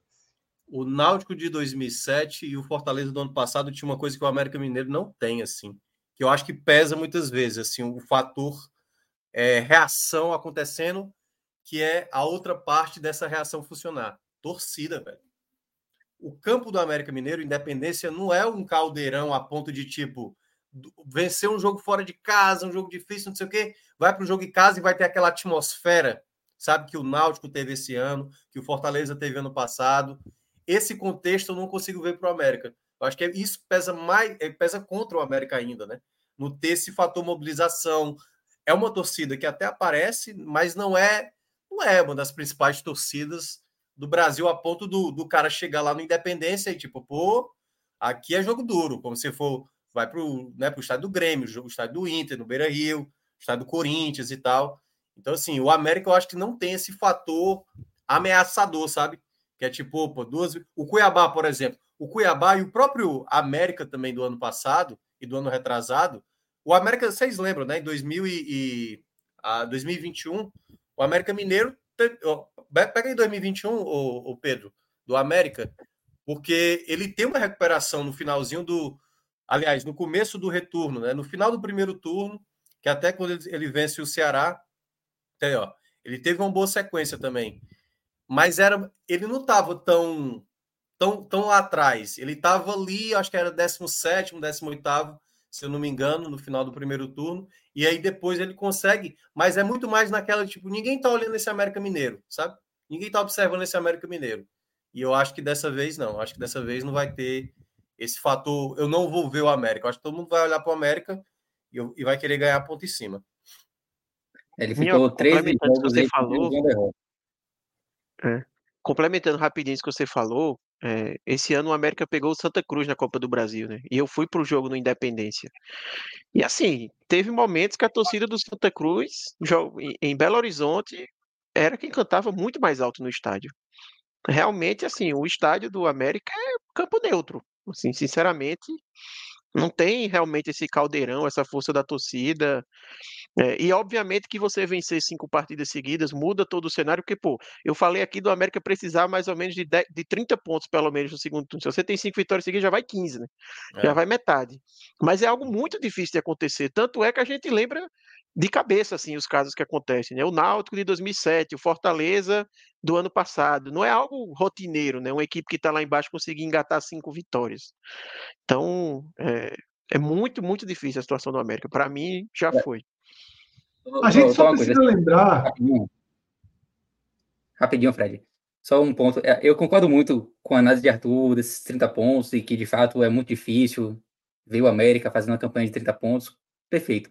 Eu só acho que a esperança do América, e é por isso que eu não, eu não, não cravo ele como rebaixado, a esperança do América reside numa possibilidade que é real hoje de uma pontuação mais baixa, né? De até, sei lá, 38, seria uma pontuação extremamente baixa. Mas que pode acontecer, não, não, não é um desenho impossível de ocorrer hoje. Tem que fazer dois pontos menos do que os 30 que o. Não, só que, só que aí você tem que lembrar que o América tem um jogo ainda bem acessível do primeiro turno, que é contra o Vasco em casa. É. É um jogo que o América pode ganhar. Já foi mais acessível. Já foi eu mais, sei, né? mas tá, tá, ficando mais mas, difícil. É. Eu também acho, também acho, mas, mas o é, América. Mas, a esperança do América aí... reside nesses três, esses três pontos, é. correto? Porque, Pedro, tá assim, quando, quando, a gente for entrar no não, Bahia. Quando a gente for entrar no Bahia, a gente vai, vai falar assim: onde é que o Bahia vai ter que ganhar os pontos dele? Até a gente até olhou naquele bloco, né? Que a gente falou, finalzinho ali do bloco. O Santos, o Vasco, o próprio América e tal. E as equipes que estão acima? Você pode olhar, pô, tem o Cuiabá, tem ali, sabe, um, um jogo contra o Goiás que você pode se aproveitar. Não tem tanto time para esse pessoal fazer 28 pontos, é muito ponto, pô. Assim, 20, 28 para o Bahia hoje é fácil? De maneira nenhuma. E eu acho que para o América Mineira é, é, muito difícil imaginar 28 pontos. Eu consigo até imaginar ali uns 24, 26 e tal. 28 eu acho muito ponto. Muito ponto. É, ele vai ter que mais 28, tendo que torcer para ser muito baixa a linha de corte, né? Não é assim, 28 estou uhum. garantido, ainda tem é, essa. É, exatamente, é. é Exato. É, eu, eu acho que a única possibilidade do América ficar, e é por isso que eu, eu não cravo, a única possibilidade do América ficar é justamente com a pontuação de corte muito baixa. E que não é impossível de acontecer esse ano. Eu acho que o América tinha que ter vencido esse jogo com Goiás para estar tá vivo. Assim, era um é, jogo para ele man se manter vivo. Ele vinha de uma classificação heróica assim na, na Sul-Americana, sabe? Tipo, caiu o técnico, aí você muda o comando, embora o Bustos ainda não tenha estreado no jogo lá contra o Bragantino, você consegue uma classificação com um gol no final, vai para os pênaltis, passa, aí todo mundo naquela, pô, agora vai, vai mudar o cenário. Você pega o Goiás em casa, um adversário direto, um jogo totalmente acessível, e aí você perde, sabe? Eu acho que ali foi o, o último balde de água fria na campanha do América, sabe? Eu, eu, entendo esse o ponto do jogo do jogo a menos que ele tem, porque realmente se ele vence o Vasco, por exemplo, ele ficaria com os mesmos 13 pontos do Vasco. Eu acho que há cinco pontos de sair da zona, né? Não é uma é pontuação que não seria tão ruim. Mas ao mesmo tempo, qual a segurança que a gente tem de que o América vai vencer esse Vasco, o sabe? O problema é hoje esse é jogo, é esse jogo faz uma falta enorme para o América na hora em que ele poderia ter sido disputado. É, eu acho que esse jogo ele tá mais como um trunfo para o Vasco nesse momento que para o América. Exato. Porque foi o América, o América porque, esse assim, jogo tem para frente, né? Foi muito ruim. A ordem dos fatores é muito importante por pontos que já foram falados aqui. Se o América tem 13 pontos, mas também vem de 10 rodadas sem vencer, também tem uma, uma quarta de final de Sul-Americana, a gente teria um, uma, a mesma visão. Esses 13 pontos do Vasco, por exemplo, são 13 pontos com um dedinho de evolução. São 13 pontos com um sinal de esperança. Aí, Os 10 do América não são. Tá? Fala, Minhoca. Não, se o América Mineiro vencer, né? Pedro fez aí, ó. 13 é. pontos, né? 13 ou menos. Aí tem o Vasco de 2015, que fez 41. Talvez esse, esse seria né, a, a, base onde a equipe do, do América poderia se escorar, né? Que aí, nesse Pedro. caso, nesse caso ele fez 30, eh, ele teria que fazer 31 pontos. Aí está indicando 28, mas é porque o jogo do América contra o Vasco ainda não aconteceu. Ele teria que fazer 31 pontos dos 57 que ele vai disputar. Aliás, dos 60 que ele vai disputar, né? Ou seja, fazer mais da metade. Pedro, vamos colocar 16 aí que aí já começamos a tratar o Vasco. Porque se o Vasco vence o América, se o Vasco vence o América, se esses pontos vão para o Vasco, há um horizonte aberto, né? É, Esse aí a gente já é muito fora da curva, né? Tem um falta fora isso. da curva que é, o Fortaleza a gente tem que eliminar aqui, né? Porque, porque é, é muito fora da curva, de fato. Mas tem uns aí equipes com 46, 45, o Fluminense 2009, tá? o Fluminense aparece duas vezes, né? Tanto 2008 quanto 2009. É, o Atlético Mineiro de 2011 também chegou a 45. E aí tem a galera do, do, dos 41, Esporte e Vasco. Esse Vasco que a gente acabou de tratar aqui. Esse Vasco de 2015 ele teve uma reta final bem forte, assim, sabe? Até, até deu uma impressão de que ia conseguir escapar Aí ele tem uma derrota ali com o Fluminense, eu acho que umas cinco rodadas antes do fim ali, que dá uma cambaleada e não, e não consegue escapar. Foi o Vasco da chegada do Nenê, né? Isso, isso, exatamente. Era um time baseado em, em Nenê e tinha muito gol de falta com o Rodrigo, salvo engano, era uma, é. uma muito perigosa, enfim. Ele somou 11 pontos nas cinco rodadas finais, foram três vitórias e dois empates. Ele empatou faltando três rodadas e empatou na última rodada. Isso. Só para fechar o América aqui rapidinho, a gente falou que o América toma muito gol. E se a gente pegar aqui o filtro por gols sofridos, quem sofreu de 39 para cima caiu. Então, se o América permanecer, ainda vai quebrar esse recorde, porque o América hoje tem 41, né? É. E a gente não tem nenhum exemplo de, de 39 para cima, nenhum exemplo de permanência. Tem com 38. Com 38 já aparece aí o Atlético Mineiro, que não caiu com 45 pontos, não foi uma pontuação assim espetacular. Então, o time que sofre muito gol normalmente cai.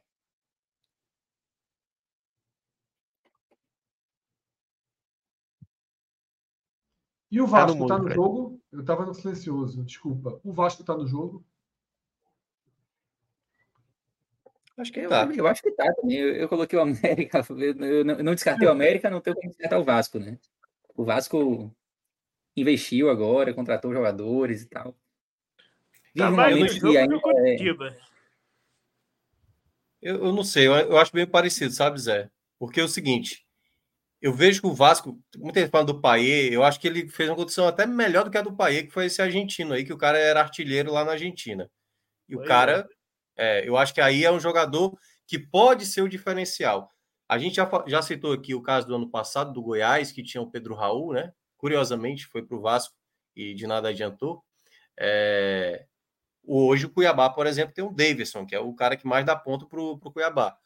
Se o Vasco realmente trouxe esse jogador e se for realmente esse argentino aí, aí, pode, aí é onde pode estar morando a possibilidade do Vasco garantir a sua permanência, né?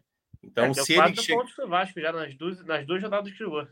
É, vence o jogo, conseguiu meter um medozinho ali no Bragantino, né? Chegou a abrir o placar, depois tomou empate e tal. Mas é uma equipe que esse, esse leve, essa leve melhora aí é, não é bom a gente brincar de dizer que o Vasco não tem mais chance, não. Eu acho que ainda tem chance. Principalmente porque é. Bahia e, e Santos estão dando essa possibilidade de ainda sonhar. Eu considero o Vasco vivo é, é, bem o que Fred falou, assim, né? Não, nem tanto por ter três pontos a mais que o América, mas porque ele já mostrou uma leve evolução nas últimas rodadas. Né? Eu acho que isso é muito importante. Assim, ele deu um, um sinal de vida, né? Eu assisti as duas últimas partidas do Vasco, principalmente contra o Grêmio. Eu achei que a equipe jogou bem para o contexto de campeonato que o Vasco disputa, sabe? Mostrou evolução ali. O, o Vegete chegou bem, é um cara que está ajudando contra o Bragantino fez um primeiro tempo bom, no segundo tempo caiu muito, assim, foi um segundo tempo, foi um segundo tempo do Vasco segurando o resultado, né? O Vasco se agarrou ali por um, é, um é empate é Bragantino. Campeonato do é para quem está nessa parte, quando fizer ali o empate fora de casa, Bahia faria o mesmo, o Santos fa... o Santos tentou fazer o mesmo com o Fortaleza e não deu certo. É isso. Exatamente. Então assim, eu acho que eu acho que o que o que o que dá essa esperança para o Vasco é isso, é ele ter conseguido ter uma evolução nessa reta final.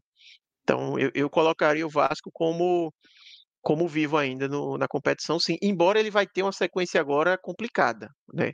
Esse começo de, de segundo turno para o Vasco, se eu me recordo bem, é uma sequência é. É, difícil. Ele Aqui pega, não precisa acho, recordar não, tá? Aqui a informação vem em tempo real.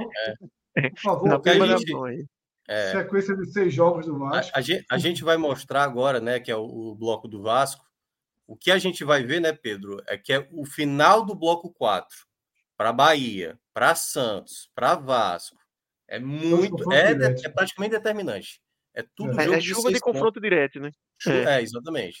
Ó, no caso do Só Vasco. Lembrando que o Vasco tem um jogo aqui que está como último, que vai ser alocado em algum ponto da, da tabela aqui, tá? Então é. esses blocos eles vão mudar. Isso, isso.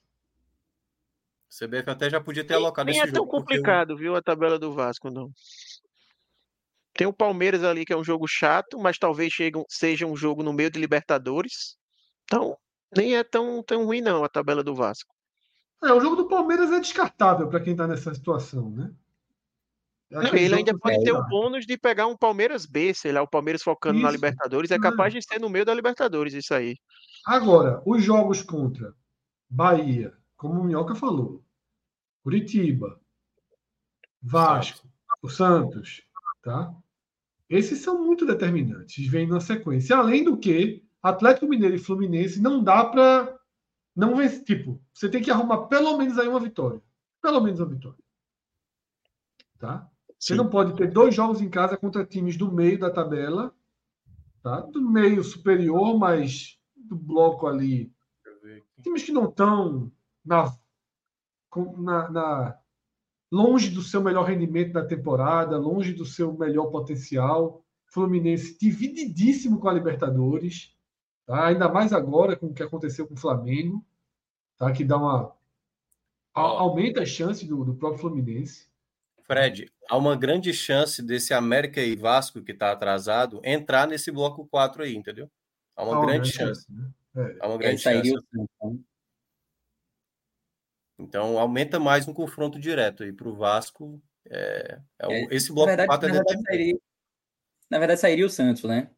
O Santos sairia daqui, que é um confronto direto. É, né? é. Mas, é, mas forma uma sequência, seja como for. É, de toda forma, blocos, vai estar numa sequência né? ali de sete jogos, tendo possivelmente ali quatro confrontos diretos, né? É isso. É, é curioso que os confrontos diretos eles estão muito concentrados ali, entre a vigésima até a vigésima sexta, vigésima, vigésima sétima rodadas. É, então, quando chegar aqui na 27 rodada, a gente vai ter que parar para analisar o que aconteceu nesses confrontos diretos da, da zona de rebaixamento. Veja, veja uma conclusão que eu vou trazer aqui, minha. Veja se vocês entendem da mesma forma que eu. Eu acho que existem duas vagas abertas. Tá? Duas, duas das quatro vagas estão fechadas. Porque uma delas, para mim, será de Vasco ou Curitiba. Eu acho que os dois têm chance de escapar, mas não juntos. Tipo, para quem está fora da zona, como Bahia e como Goiás, e olha, e olha para o Z4, assim, não vão três times me passar.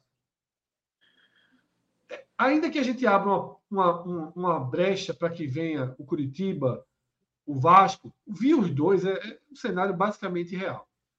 Tá? Eu não acho que o Bahia, que o Goiás vai terminar em 19.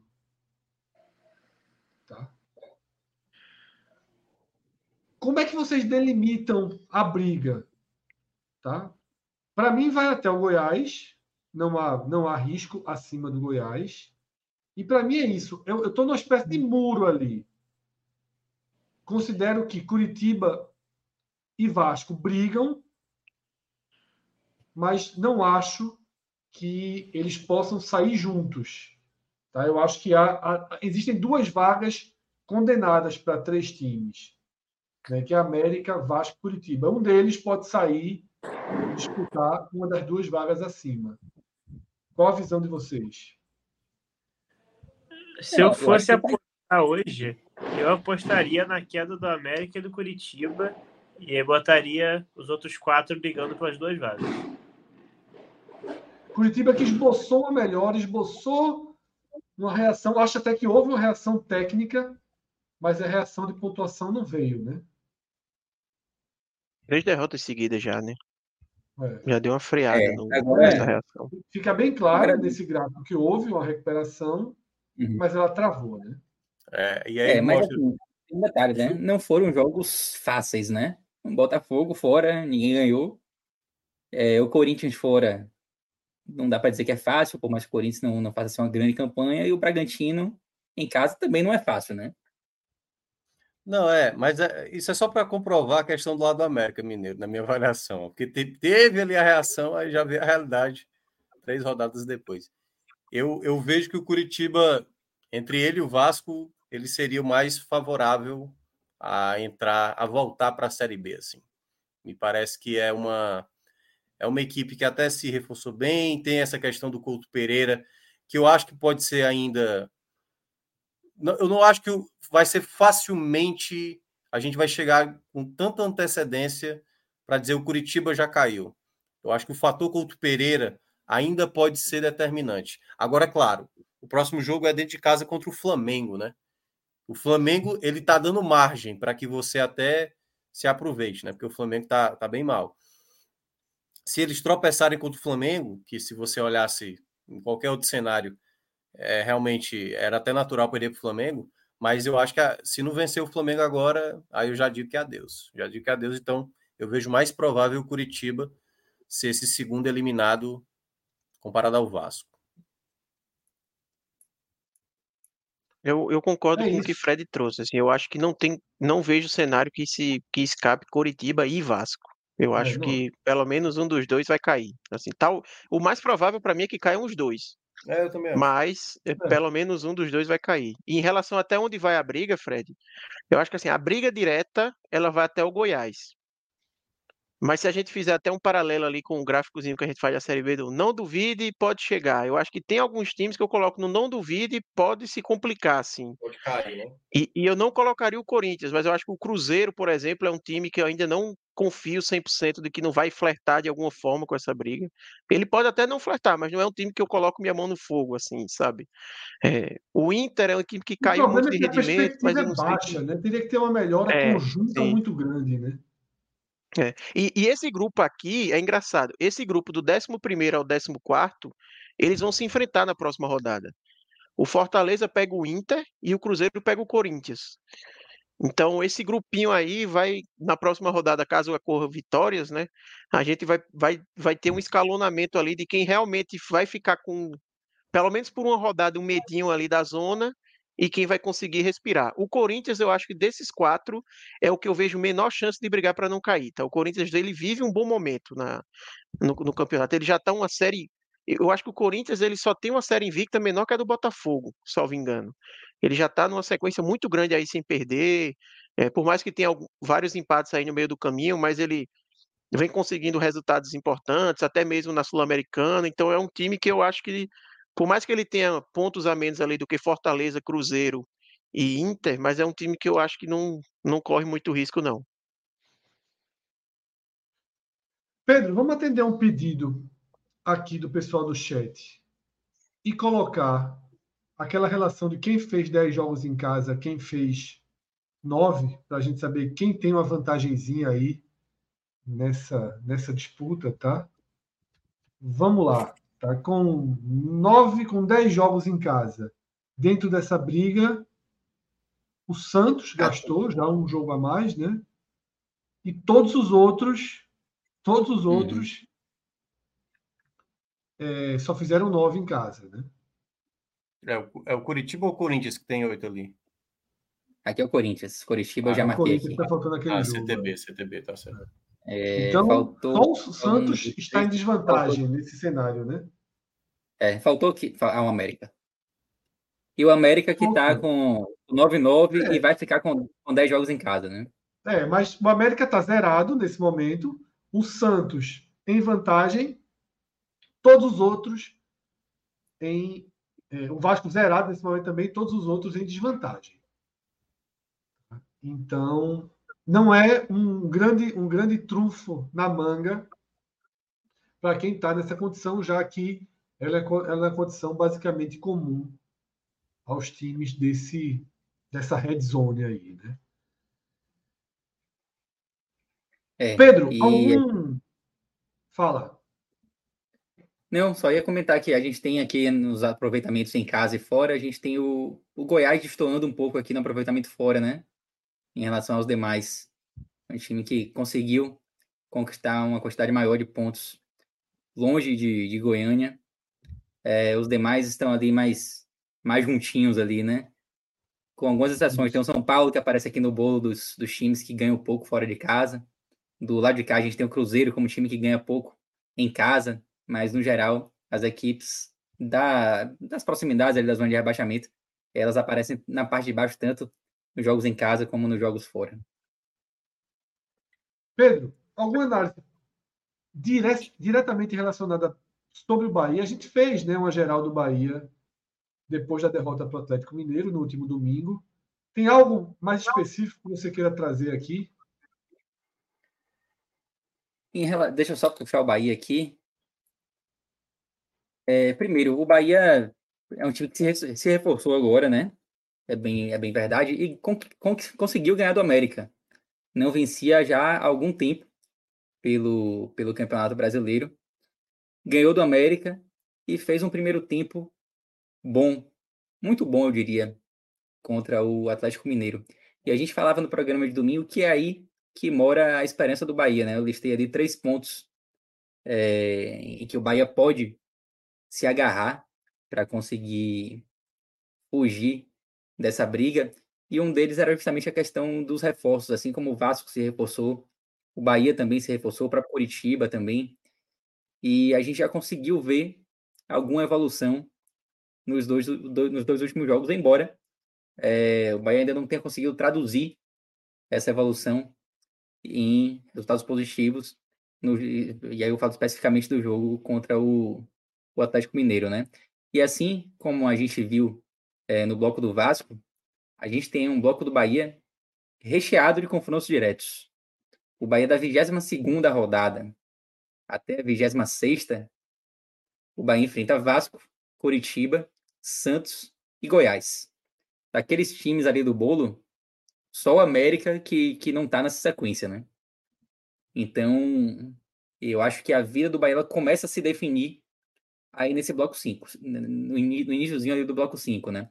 Depois de enfrentar o Goiás. E depois ainda o Bahia ainda manter uma sequência ali contra times que estão um pouco acima, mas são jogos em casa, aqui em Salvador, contra Inter e, e Fortaleza.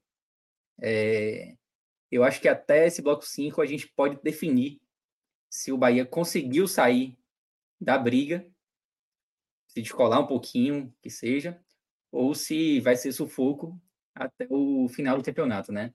Até essa 28ª rodada a gente vai ter algumas definições importantes em relação a essa zona de rebaixamento. É, o grande porém do bloco 5 é porque vai ser quatro jogos fora, né? É, e eu nem, eu nem coloco assim o bloco 5 como um todo. Eu acho que a gente pode fazer um corte ali no 20, no, na 28 rodada, sabe? ali a gente tem um momento importante para parar, parar e analisar a tabela.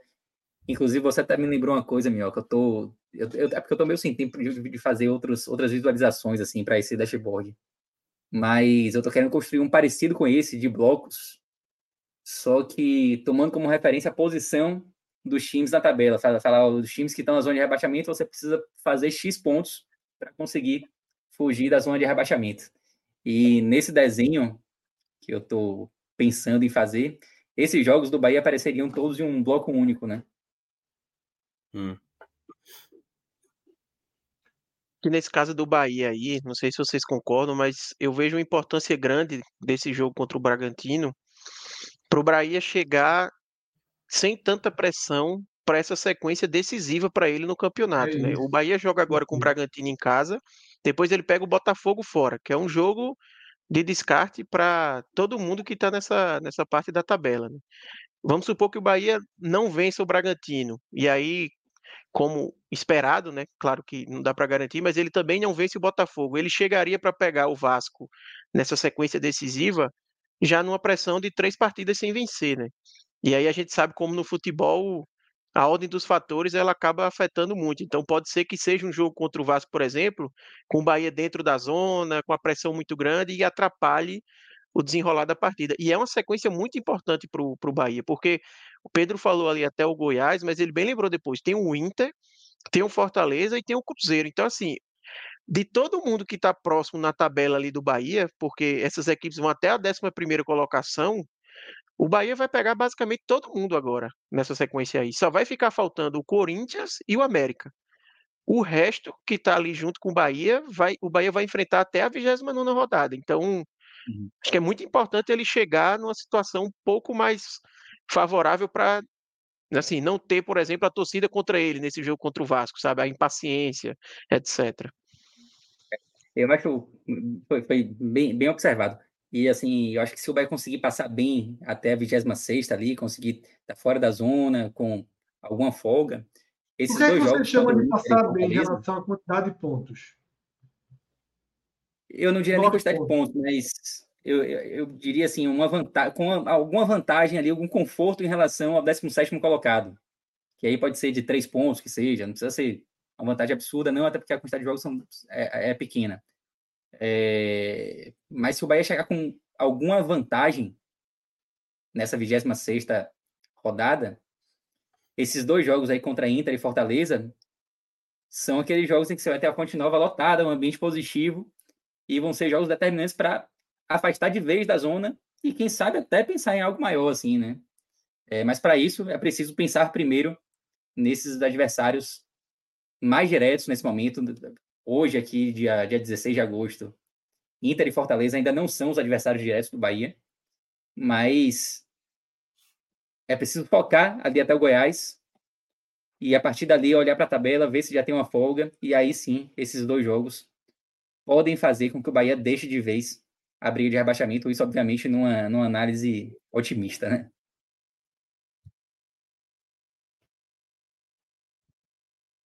Tá no mudo, Fred. Tá no mudo, Fred. Minhoca, na posição que o Fortaleza está,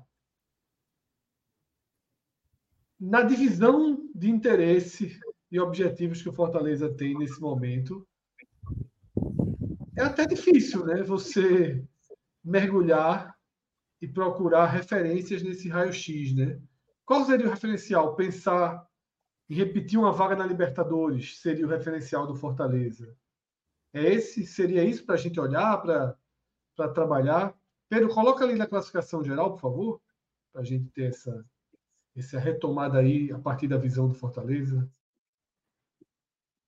É, eu acho que nesse momento o Libertadores ficou assim, pode ser, tem todo o retorno aí pela frente, 19 jogos e tal.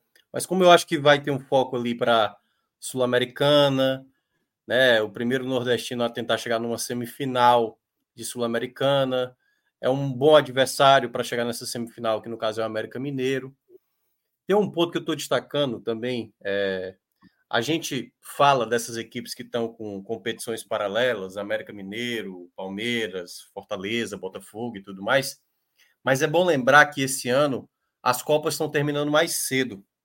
A Copa do Brasil vai terminar agora em setembro, a final, e são ser duas equipes, né? É, a final da, da Sul a semifinal da, da Sul-Americana e da Libertadores também acho que vai ser agora em setembro. Então, assim, vai ficar muitas rodadas ainda para ser disputada. Eu acho que eu cheguei a falar isso aqui da, da última, foi da penúltima vez. Todo mundo focado com essa competição, né? Com a Série A. Então, é, eu vejo que o Fortaleza ele tem condições de fazer algo melhor, né? Eu acho que o Fortaleza mais condições de superar o Cuiabá, tem condições é, de estar tá ali disputando com o Atlético Mineiro, com o São Paulo também, eu vejo muito parecido, mas que, né, alguns jogos o Fortaleza ficou a desejar. E eu ainda ressalto o ponto que eu destaquei lá no primeiro que eu, que eu citei, lá quando a gente foi fazer o primeiro áudio guia, eu vejo Fortaleza meio de tabela, nono, pode ser que brigue por Libertadores, mas vai depender muito de quem serão as equipes que serão que será campeã, né? Porque hoje, se eu fosse citar a melhor condição, rapidinho, Zé, é, seria garantir a vaga via Sul-Americana. Acho que hoje o caminho mais curto, aí de fato é, né? Bastam aí cinco jogos para você garantir a vaga da Libertadores via Sul-Americana como campeão. A final é onde, Minhoca? Montevidéu, no Uruguai. E aí, enfim, aí pode dar Botafogo na final, pode dar São Paulo, é, enfim, LDU, né, que, é, vai enfrentar o São Paulo. Eu acho que a, o grande desafio do Fortaleza pode ser uma semifinal, que pode ser contra um Corinthians, que é sempre complicado enfrentar o Corinthians jogando lá. Pode ser o Estudiantes, que caiu, pro, que o Fortaleza caiu ano passado. Mas eu, eu digo muito mais assim, né? É, é, digamos, eu acho que vai ser um foco do Fortaleza essas próximas semanas aí que vão estar voltadas para a Sul-Americana. Mas no Campeonato Brasileiro eu acho que vai ser muito ali meio de tabela. É, pô, seria algo surreal imaginar um nordestino três anos seguidos pegar uma Libertadores. Eu acho que dois anos já foi algo grandioso e um terceiro ano mesmo Fortaleza mais qualificado, com um técnico assim talvez o melhor da história, né, da, da história do, do, do Fortaleza eu ainda vejo uma meta muito difícil. Porque tem muito clube ali, ó. O Atlético Paranaense só está focado agora com a Série A. A equipe do Fluminense, né, que está dividindo a atenção com a Libertadores, eh, pode ser que seja uma possibilidade. Uh, Bragantino só está focado com a Série A. Flamengo, né, tem a final da Copa do Brasil, mas também volta a ter um foco. Flamengo, assim, você não pode achar que o Flamengo vai cair tanto de rendimento. Grêmio também acho que vai estar tá brigando lá em cima. Então, vai ficar restando poucas vagas, né? Aí você vai ter que disputar com o Atlético Mineiro, com São Paulo, com o Fluminense, com o Internacional, possivelmente Corinthians. Então é muita gente pesada para o Fortaleza ter é. que disputar. Então eu vejo hoje um cenário mais realista, né? É, um cenário mais realista para o Fortaleza, um meio de tabela garantindo uma sul-americana sem problema, né? Sem, sem muito desespero. A questão é que o meio de tabela pode dar Libertadores também, né? A gente tem uma chance considerável de um G9 aí, né? Com o campeão da Copa do Brasil, da Libertadores da Sul-Americana, estando ali dentro do, do que seria o G6 ou G8. E, e isso aumentaria bastante. Né? É, o único, porém, é o Corinthians hoje, né? Se o Corinthians é campeão, o Corinthians está. É, pode ser que ele melhore, né? Mas é porque por isso que eu estou dizendo, essas Copas vão estar sendo decididas bem antes. E aí esse campeão já pode estar meio que, pô, já estou garantido na Libertadores do próximo ano, pode ser que dê uma largada, entendeu? Só sim, faça ali a pontuação para garantir mesmo ali a, a, permanência, o Corinthians. Sul-Americano, então... eu acho que só é garantido mesmo de abrir vagas se for o Botafogo, né? Porque o restante é São Paulo, Corinthians ou Fortaleza, nada garante que eles vão ficar na primeira página, assim, né? Que eles é. vão estar. Tá, ou, ou, então que e vão ficar América Mineiro, né? sétimo. América Mineiro. É, o América muito menos. Indo para Libertadores na Série B, né? Como o Palmeiras foi. Deixa eu até para fechar essa primeira parte do programa. Saindo dois dedinhos do brasileiro, mas não é uma saída de indireta, não é uma saída direta, é uma saída indireta, porque o Fortaleza mira sul-americana. O Botafogo, no papel hoje, por futebol jogado, seria o maior obstáculo para o Fortaleza, pensando em um título sul-americana.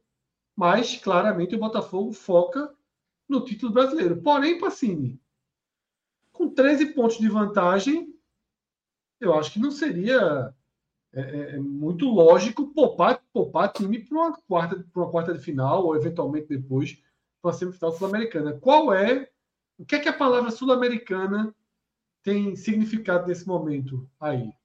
O Botafogo tem tirado o pé da Sul-Americana, isso é bem nítido. É, prova disso é que, se não me engano, o Botafogo tem mais empate do que vitória na Sul-Americana até agora. Mas Botafogo... das quartas para frente, como diz Cássio, o título já fica fica, olhar, né? Fica próximo, mas assim, o Botafogo fez algumas contratações agora no final da janela, é, até visando aumentar o seu elenco. O Diego Costa, por exemplo, é um, é um bom exemplo disso.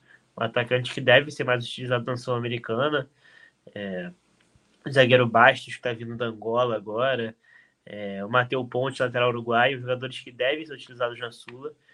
E a, a, o que o Botafogo passa é, hoje para o torcedor é vamos 100% focados no brasileiro e na Sula vamos levando, vamos com o que der.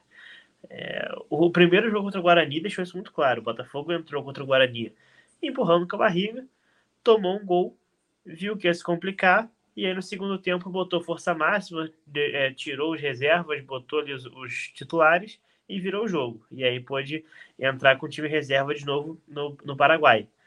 Eu acredito que o Botafogo vai manter essa estratégia nas quartas. Eu acredito que o Botafogo é, vai pare... passar. Oi? É parecido com o do Corinthians, né, Zé? O, o Corinthians também está botando garotos na, na Sul e está dando certo, né? Tá sim, passando. sim. Vai ter um adversário bem mais duro agora também, né? Oi? Vai ter um adversário bem mais duro agora na Sul-Americana do que o Guarani. Sim, sim. Vai ter o Defesa e Justiça. É, mas eu acredito que o Botafogo vai repetir a, a, estratégia. Vai com o time reserva na primeira partida, ou se não reserva, um time misto, né, poupando alguns principais jogadores. É, o, o, próprio PR deve ser poupado, o Gatito ter agarrado na Sul-Americana. É, acredito, por exemplo, em poupar uma peça da zaga poupar o Tiquinho, poupar. O Tiquinho vai estar machucado, né? Mas poupar algum ponta e. Nossa, enfim. Oi. O FT Miranda, né, que é lá do, do, do Glória e Tradição, até lembrou, né, que o jogo contra o Flamengo na, na Série A vai estar é, ali entre os jogos contra o Defensa, né? Então, certamente, o foco vai ser o Flamengo, né? Tá, sem dúvida. Principalmente na questão, no primeiro jogo, né? No jogo da ida. Porque aí depois do jogo contra o Flamengo, você né, já vai ter jogado contra o Flamengo, e aí a volta, se não tiver feito um placar né, que te garanta né, na ida, você na volta tenta forçar um pouquinho, mas no primeiro jogo eu imagino o Botafogo um time bem misto mesmo. É isso, tá? Vamos para o segundo bloco, vamos para as nossas projeções. Deixa eu compartilhar aqui a tela, tá? para que a gente possa fazer as projeções. Tem que diminuir a tela aí. Ou a gente ou a, ou a tela grande. Pô, essa imagem. Essa imagem a gente fez outra vez ou já estava assim? Ou foi feita agora?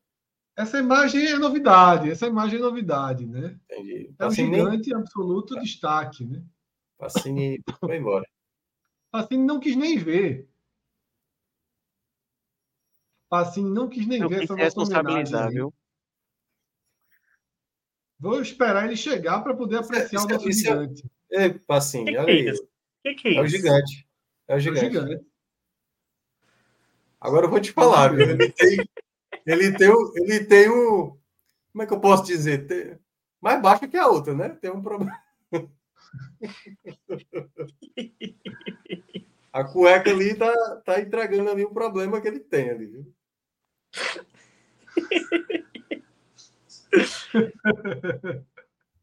Complicado ali. Ai, meu Deus do céu.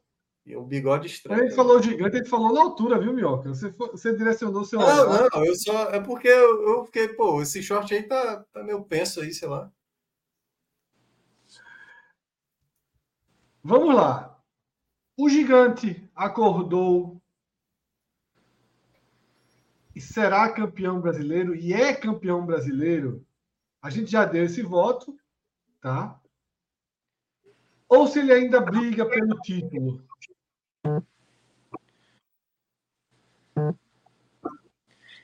Quem começa? Não, pode. Pode, pode- pode jogar aí, pode jogar aí nessa, nessa categoria feita. sob Só medida. minhoca, só minhoca, quando a gente partiu isso, só minhoca tentou colocar amarras para conter o gigante. Eu, eu quero ficar por, outros- eu quero ficar por último nessa, Fred. Eu, eu vou até, ó, Tá. eu vou me silenciar. Ok, vamos lá. A gente já tem os votos de Arthur, de Pedro, para que o gigante já seja considerado de agora campeão brasileiro. O voto de Minhoca é que o gigante sai ali do luta pelo G6 e passa a ser o principal favorito ao título. Vou chamar assim, tá, Minhoca? o Exato. principal favorito ao título. Eu confesso que eu fico um pouco dividido entre o principal favorito ao título e a garantia do título. Tá? Mas, mas a distância é para mim ela tem um segundo um efeito muito definidor, que é o Palmeiras direcionar toda a sua concentração e dedicação à Libertadores. Eu acho que isso já está em curso. O Palmeiras empata jogos no Brasileiro e não há um sentimento de que, ó, ficamos para trás do Botafogo, tá? Eu acho que eu, eu, eu não consigo identificar nos perseguidores qualquer esboço de reação ou mesmo qualquer esboço de mobilização para essa reação. Então, por isso que eu também acho, também considero que o Botafogo é o campeão brasileiro. Os números levam a isso, tá? E seria basicamente, unicamente, uma dúvida sobre o histórico desses 30 anos do Botafogo sem chegar. Mas se fosse qualquer outro time mais acostumado a chegar, a gente cravaria. E eu acho que o Botafogo já jogou futebol suficiente para cravar. Dito isso, já temos maioria e Zé Passini poderá dar seu voto simbólico, porque a maioria está formada pelo título do Botafogo. Inclusive, enquanto você responde, eu farei uma atualização na arte, tá? Quem vê, quem vê de fora pensa até que o Fred está atacando, tá, tá querendo. Né? Mas, mas a galera tem que entender que isso aqui para o Fred já foi uma grande evolução. E Esse gesto dele aqui, pô, foi um gesto de humildade. Não, calma aí. Estrelinha em cima agora. Ah, garoto, olha aí. É, rapaz, eu acho que por mim, eu falei, por mim a gente deixava na luta pelo G6 que tava dando sorte. Mas como saiu do. Como começou no nervosão, já subiu um degrau, então agora vamos subir mais um, vamos deixar no gigante acordou. Eu só, eu só mudaria o, o interrogação pela exclamação. Acordou. Exato. Não, essa era a ideia, essa era a ideia. A pergunta estava no ar antes. Agora, claramente, opa, eita, sumiu o gigante. O que é que acontece aqui? Será um sinal dos, dos tempos? Cadê o gigante, meu Deus? Aqui ele Aqui no está ele. ainda. Não, aqui tá aparecendo, pô. Aqui ele tá 100%. Não, agora voltou. Houve um, um- um- uma saída do gigante. Quer as estrelinhas aqui também, assim? Bom, né? Pô, o, o quanto mais estrela, melhor. Boa. Pelo fim da estrela solitária. Que ela seja agora a constelação. Palmeiras e Flamengo seguem como candidatos que brigam pelo título. Flamengo não. Veja, fica meio, Mas- meio maluco a gente dizer que o Botafogo é campeão e que Palmeiras e Flamengo brigam pelo título, né? É isso. Perseguidores, tá bom para vocês? É o, aquele o tal do não duvide, né? Eu acho que ele vai ter que estar nesse grupo aí também. Mais do que o Flamengo até. Sobe o Grêmio, tira o Flamengo. Apenas sobe o Grêmio. Na Eu minha só deixaria visão, o Palmeiras. apenas sobe o Só Grêmio. deixaria o Palmeiras. Eu tô com o Minhoca aí. Só deixaria o Palmeiras. Tô até na dúvida se eu deixaria o Palmeiras. Pra mim era todo mundo luta, luta pelo G6, mas já que vocês criaram essa categoria, eu deixaria apenas o Palmeiras. Minha aí seria os caras que estão garantidos na Libertadores. Aí eu colocaria Palmeiras, Flamengo e Grêmio. Mas É, se tô- for perseguidor do título, aí eu acho que é só Palmeiras. Boa. Tô com o Pedro. Então, se essa é a visão, eu vou considerar, tá? Eu vou considerar que o voto Ô, Fred, é apenas a, a permanência do Palmeiras, tá? eu, eu, eu E vou a dar uma sugestão aqui- de. Eu vou dar uma sugestão de título aí para essa categoria que o Palmeiras está sozinho. O gigante dormiu.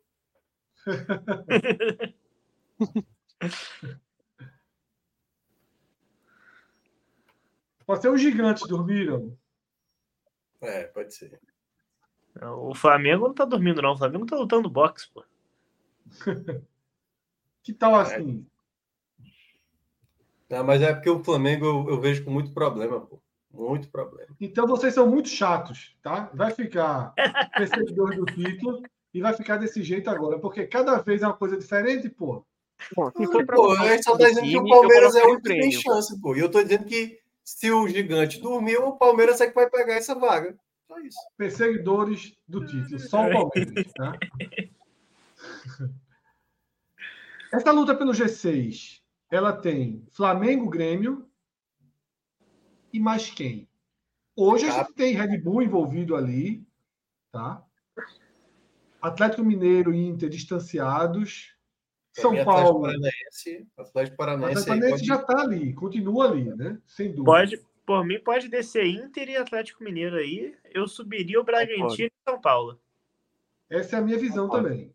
Concordo com o Pacini também. Concordo aí também. Mas para mim o São Paulo é o último. E não é nem questão de, de torcedor, não, aqui.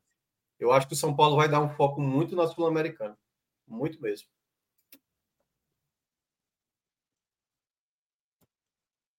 Eu acho esse Licença aqui, rapidinho, muito gigante, bem aí, licença viu? rapidinho. Como é? Oi?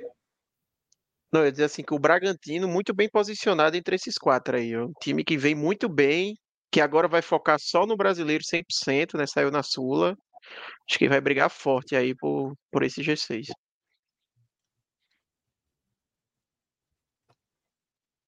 Então a gente deixa essa luta pelo G6 com cinco clubes, tá? Que em tese são quatro vagas aí: Flamengo, Grêmio, Fluminense, Red Bull Bragantino, Atlético Paranaense e São Paulo. O longe do caos agora a gente tem Fortaleza, Inter, Atlético Mineiro, tá? Pela classificação, a gente teria também o Cuiabá. Cuiabá. Mas eu. E o Corinthians. Eu, que subiria o Cuiabá- Corinthians também. Eu, eu- eu subiria o Corinthians. Mas eu não- vocês acham que o Cuiabá já está sentenciado longe do caos? Tá, pô, Tá, tá, Fred. tá, tá demais. pô. O Cuiabá, o Cuiabá pode até fazer um, um retorno pior, que eu acho que é o que pode vai acontecer, mas tem que baixar muito o nível, pô. Tem É. que ter um nível nível Vasco, assim, de, de pontuação, não perder. 15, 15 Uhum. pontos, algo desse tipo assim, sabe? Fred tem Seria uma inédito. coisa do nu- Centro. Nunca, Fala, nunca Pedro. uma equipe com 28 pontos é muito caiu. ponto. É muito ponto. depois feito 28 pontos no primeiro turno, né? É muito ponto, é muito ponto. 15 Se ele faz uma pontos. campanha de Santos ou Bahia, que é uma campanha fraca, ele já estaria Não, super 15 garantido de permanecer. 15 pontos, que é, que é algo fraquíssimo. É 43, pô. 43. É muito Eu sempre parto do princípio que o Cuiabá seria capaz de fazer tão poucos pontos, mas esse ano nada leva a crer, não. Não, é, não vai sair ninguém lá. Eu acho meio difícil. Aliás, eu o acho que o Cuiabá o- fazendo. Vai lá, Minhoca. Não, o que, eu, o que eu ia falar era que o Cuiabá mostra que, assim, claro que a gente sempre cita o Cuiabá nessa parte de baixo, mas o trabalho deles é bem feito há já um bom tempo. Então, é, a gente olha muito mais isso por conta, não tem tradição, a equipe do Centro-Oeste, né, assim, não tem tanta torcida e tudo mais, mas eles estão fazendo um trabalho muito bem feito aí, né? Eu acho que vai para o quarto ano seguido, é isso? Se, se continuar? É algo, é algo a, a, a se bater palma, assim. O Cuiabá é impressionante. Totalmente. Eu totalmente. ia, eu ia comentar que também é um casamento muito bom com o técnico lá, né? O Antônio Oliveira fez um bom trabalho no Cuiabá no passado, saiu para o Coritiba, voltou, tá muito bem esse ano. É, acho que é um time muito encaixadinho, assim, sabe? E se a ordem dessas, dessa sessão aí importar, para mim o Inter tá mais longe do caos do que o Fortaleza, tá? O Inter para mim é o, é o mais longe do caos aí entre esses todos. Tanto faz aqui. Eu acho que eles estão todos muito próximos, sendo muito sincero, tá? É, Eu não é. vi esses três aqui com. É, até porque vai ter esse duelo, né, no final de semana. O Inter pode Eu passar o Fortaleza. muito- eu acho que eles estão O muito, Fortaleza muito pode próximos. aumentar a distância para o Inter. Mas só concordaria pelo foco dividido do Fortaleza. Eu acho que o Inter tende a fazer um brasileiro melhor que o Fortaleza. Não, mas o Inter tá com o Libertadores. O foco dele é é até. verdade, é verdade, é verdade, é verdade. Ó, pra ter noção, ó, eles vão jogar no sábado e possivelmente o Inter vai mudar time misto porque vai jogar na altitude contra o Bolívar. É verdade, é verdade, eliminou o River. É. Isso. É. Mas aí, para mim, a ordem A tanto verdade faz. é que assim, tanto A faz. verdade é que assim, se o Inter tivesse caído para o River, o Inter agora era um time em forte crise, tá? Porque no Campeonato É. Brasileiro o Inter tá numa sequência grande sem vencer. A, a eliminação do que o Inter teve em cima do River, né? A classificação, melhor dizendo, em cima do River é que dá uma, uma um suspiro ali pro Inter, né? Mas não é um time que vive um bom momento, tá? Eu, eu não, eu não colocaria o Inter como o time mais longe do caos. Eu acho que, por exemplo, Cuiabá e Cruzeiro e Corinthians, por exemplo, são times que me passam mais confiança do que o Inter hoje. Até o É, Atlético Mineiro precisa ficar no deu uma de- reagidazinha. É, sim, ficar sim, sim. A gente só coloca a ordem mais clara quando alguém está muito afastado. O resto a gente não precisa ficar tão apegado à ordem, não, tá? O Nevozão clássico conta com Vasco e Curitiba? Ou Vasco e Curitiba Pra estão mim- ali como Minardes que podem escapar? Eu só subiria o Vasco. Rapaz, Ah, eu só, acho que eu não subir o subiria nenhum dos dois. Pronto. Aí seria aqui. Essa subida no limite, digamos assim. Isso. a subida. Isso aí. Isso É aí. complicado, é complicado fazer essa avaliação, porque também tem o futebol do momento, né? O futebol do Santos está tão ruim de um jeito. É, tá horrível. O Santos Nossa hoje é Minardi. Hoje. O Santos é uma hoje Minardi hoje no campeonato. É. O Santos- É. Hoje. Mas a gente enxerga uma, uma chama de, de- de recuperação pela camisa, os jogadores re- retornando, mas também pode perder jogador. Então, assim. É, eu- sei lá, o Santos. É, a ideia aqui do Minardi é o quê? O time nem briga? O que é que significa? Não, a Minardi é o que normalmente a gente substitui pelo rebaixado. É, tá? pra mim o América tá rebaixado. Foi, ele foi votado Agora- dessa forma, né? É, eu, eu, eu colocaria o América como rebaixado. Agora, Vasco e Coritiba. É porque Minardi, pra mim, passa a impressão de que, pô, o cara tá ali, mas não. Eles vão É brigar, só né? um milagre. Eles pra- vão é, brigar. Se eles vão brigar, a gente coloca eles aqui. é, isso, pronto, concordo. É. Se a gente acha que eles vão brigar, O, o América dá pra botar ali na. tu quer Dá embaixo pra do, do botar o América na do, do divisa entre Minardi e rebaixado? Tu quer botar aqui embaixo do, tapa, do tacape do Botafogo? Eu boto. Não. Eu queria botar ele bem na, na, na dividi- na divisória entre Minardi e rebaixado, que eu acho que ainda tem uma fagulha de esperança. Não, é. Meu Deus do céu, mano. 10 pontos, mas meu Deus do céu. Deixa ele aqui, deixa ele aqui. Alguém volta com. Tirando o Pedro, né, que está o, o- o salvador da pátria de todos os que estão na zona de rebaixamento. Tirando o Pedro, alguém mais vota com o Pacini para tirar o América, o meio América, pelo menos, da condição de rebaixado? Não. Minhoca Bom, não, Arthur já não. foi. Obrigado pela Tro- participação. Troque-. Troque, troque o escudo do América pelo seu time. Todo mundo estaria cravando. Galera, próximo Todo ano é. mundo, pelo amor de Deus. Todo Todo mundo. Isso tava- é verdade. Todo mundo falaria, não, gente, botar- acabou. Eu vou me arretar, eu vou O América contratou Nino Paraíba esse ano e tá achando que vai escapar, é? Não, mas Nino, Nino já foi, pô. Nino foi até pro Paysandu e não, agora. Mas, tá... ele deixou, mas ele deixou o legado dele. Não é porque se for falar de jogador rebaixado, todo, todo time tem, pô. E jogador rebaixado América, vai pra... O América começou a Série A com Nino Paraíba e Henrique Almeida, meu amigo. Ele pediu para ser rebaixado. É, é, aí é forte demais. Mas aí é porque se a gente for olhar o Goiás, pô, o Goiás tem o Apodi, pô. O Apodi em 2023 é sacanagem, pô. Ninguém tem o Apodi em 2023. Mas não tem esse Mas Henrique Almeida é acima de tudo. Henrique Almeida é acima de tudo e de todos. Henrique Almeida não existe. Henrique Almeida foi pro Vila Nova, o Vila Nova começou a perder. Saiu do G4. É. Ninguém contrata Henrique Almeida e passa impune, não. Rebaixou o Botafogo, Henrique Almeida. Ah, é. São Paulo perdeu um dinheiro. Nossa senhora, absurdo. Um detalhe é que é, um detalhe é que, com exceção do Botafogo, a nossa projeção da Série A ela foi muito melhor do que a da B, né? Quando a gente já mexeu, mas a gente mexeu muito pouco, né? É, é como eu costumo o falar. Bragantino subiu bem, né? O Bragantino subiu bem, tava nervosão. É, isso. É. é o que eu costumo falar geralmente da, da Série B, né? Que a Série B é corrida é de kart. É. Corrida de kart. Ali. É. Você tem que piloto. ver muitos times jogarem, muitos times jogarem, para começar a entender melhor a dinâmica deles. É. Tá? Porque, aí exemplo, não, aí é Fórmula 1 mesmo. É. Você sabe qual é a equipe Exato, forte, qual é a equipe, o que é, que é Minardi e tal. Aí você, você hoje, depois de 23 rodadas, consegue diferenciar melhor um Mirassol de um Novo Horizontino, um Mirassol de um Juventude. Você vê que aquela pontuação do Mirassol, por exemplo, é muito mais uma pontuação de quem vai habitar por ali, que está jogando para habitar por ali, do que você já não você não enxerga uma mobilização de acesso, né? Enquanto o Novo Horizontino, por exemplo, você já enxerga uma mobilização de acesso à cidade. Você vê quando, quando a face vai mudando. E aqui na Série A é muito mais fácil você entender os desenhos, né? Até porque são, são times e posições muito bem definidas no campeonato, né? Apesar de que a grande, assim, a gente falou do Bragantino aí, mas realmente o Botafogo é. Não, o Botafogo é a, a principal história, né? É, o é, Botafogo é a principal surpresa. A segunda é. nem é o Bragantino para mim. A segunda é Cuiabá. Tão ah, longe, Cuiabá. É. tão longe da zona de risco, né?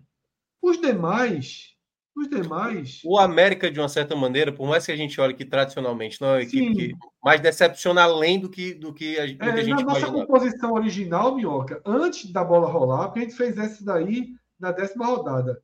Antes da bola rolar, foi essa aqui que a gente tá vendo o Atlético vendo, né? Mineiro também, né? Tá, tá, passando não aqui. Era longe do caos, né? O América era longe do caos, eu acho. Né? É, era, era o mesmo, mesmo campeonato do Fortaleza que a gente tinha colocado o América. É, eu mudei aqui, não mudou aí, né? Interessa. Deixa eu. O Atlético Mineiro provavelmente devia estar na briga pelo título na primeira, primeira projeção, né? Vocês não estão visualizando, não, né? Não. Não, a gente já está com um gigante aqui. É, eu não sei qual foi o, o, o Deixa eu dar uma atualizada aqui. Vê se muda. Se, eu não estou vendo ainda. Se mudar alguma coisa, me avise. Nada. Nada, né? É.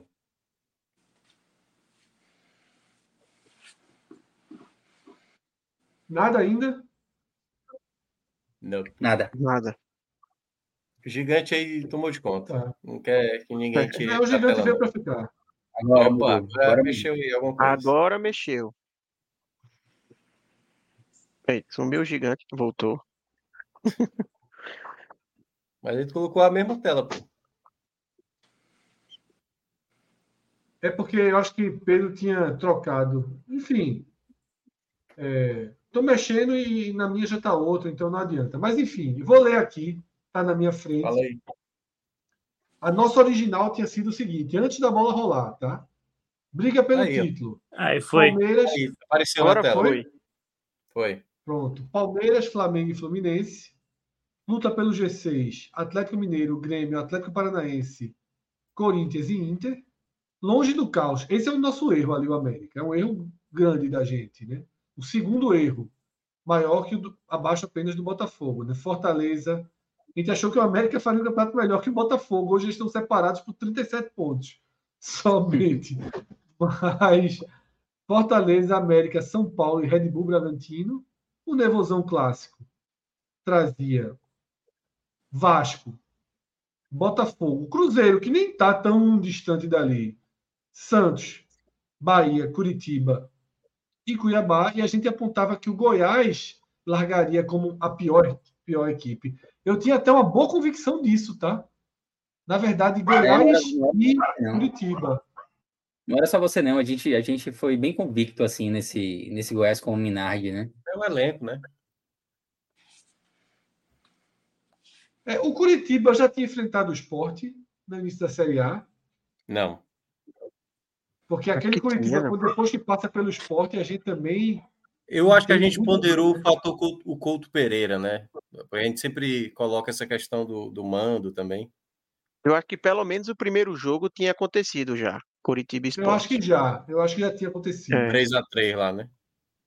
Mas me espanta Sim. um pouco, tá? Me espanta um pouco é, a gente. Mas, enfim, estava muito atrás também o clube. Se a gente botou em ordem, por exemplo. E eu acho que não, não já rolava uma SAFzinha, não, no, no, no coxa. Já rolava, gente, foi isso. Foi isso. A foi gente isso. deu a reazinha. SAF, vai chegar é. a gente, foi Cássio e a SAF. Cássio, você lembrou muito bem, meu. Cássio e a Eu acho que foi discutido, pelo que eu me lembro, foi discutido Coritiba, Cuiabá e Goiás como Minardi. Só que aí depois se falou, pô, Minardi é meio que o cara não vai nem jogar, tá rebaixado. E aí ficou só o Goiás. É, é aí, isso, assim, é pô, mas vai vir um aporte de dinheiro aí, né, para o Curitiba, pode ser que, é. que mude. Detalhe que essa daí foi a nossa antes do campeonato, né? Antes do campeonato é muito mais complicado. Aquela que a gente mexeu hoje foi a da décima rodada e ela fica aí agora.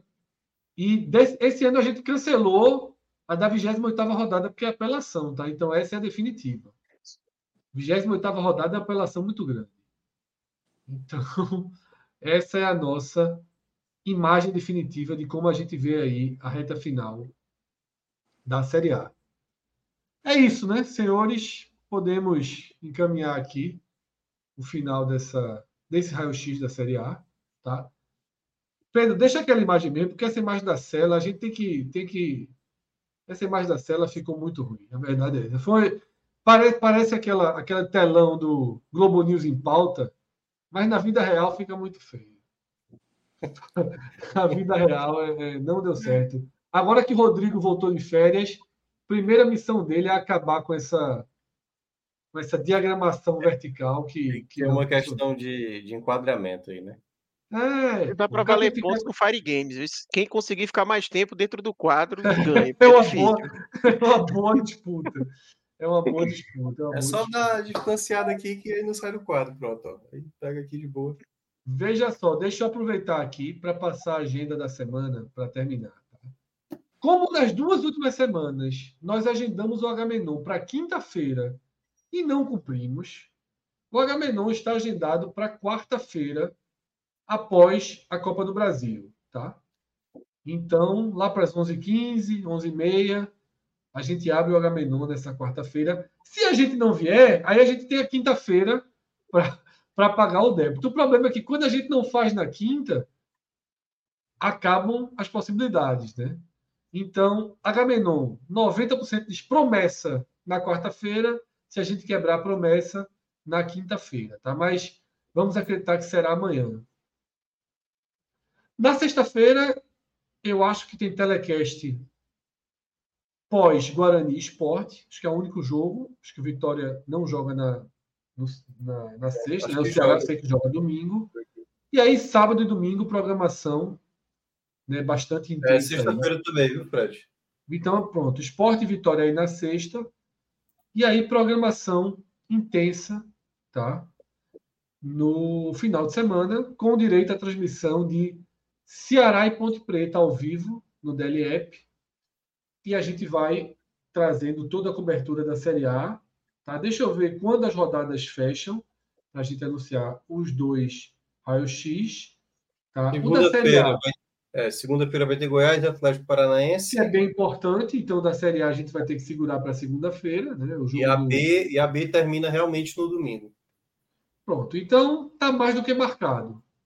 repetindo um pouco a lógica dessa semana.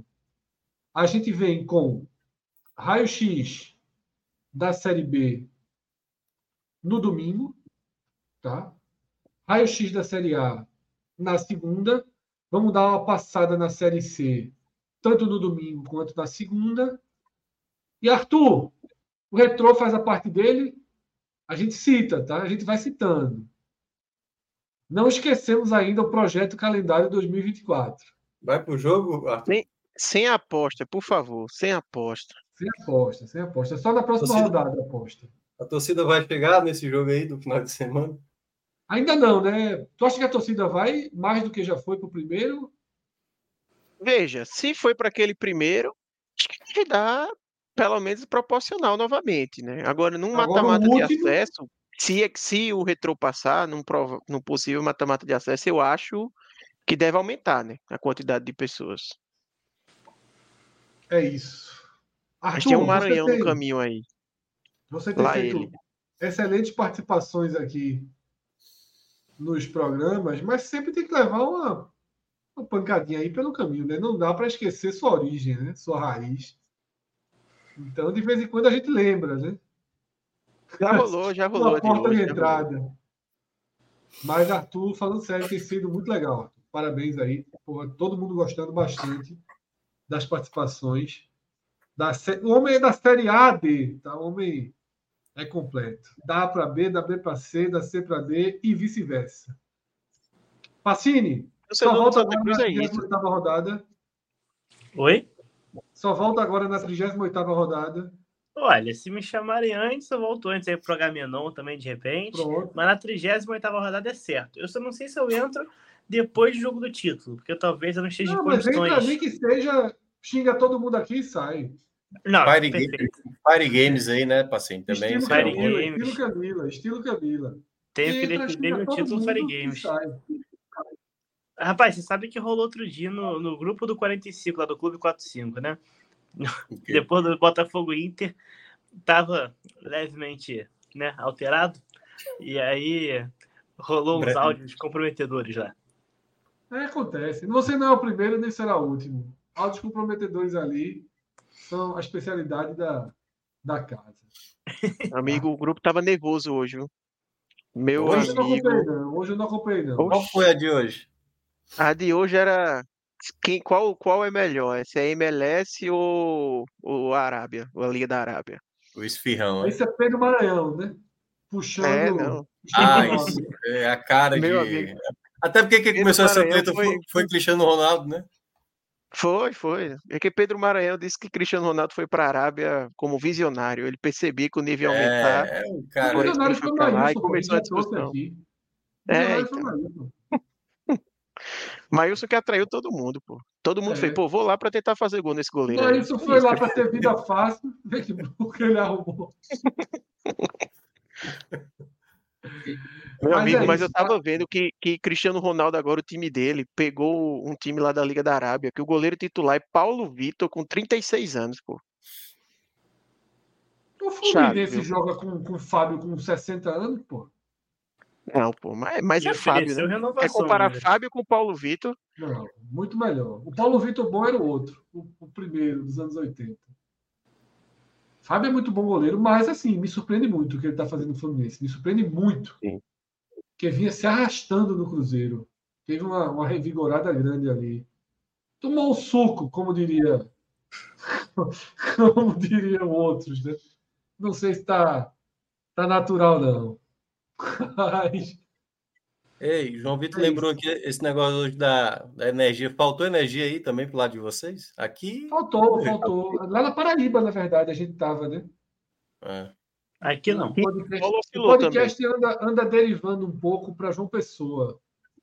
Mais para frente, todos vão entender um pouco essas Eita. incursões a João Pessoa. Vai ter telecampinense, é?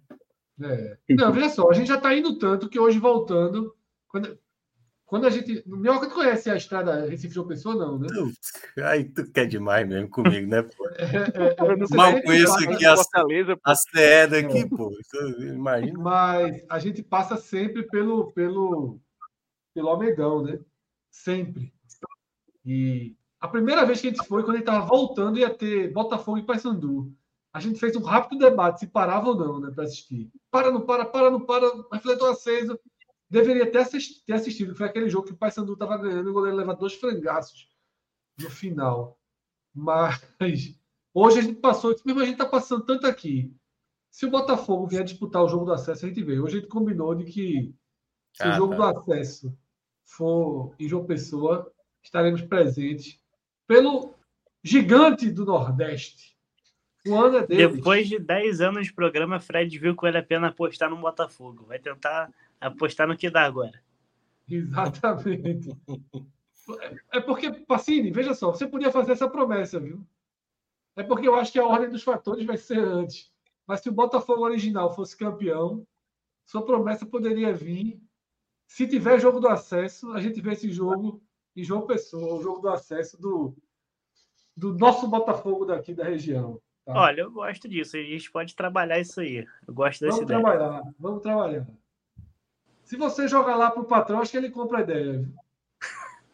Aí... Abraçar, abraçar todos os Botafogos da temporada. Porque tem um detalhe.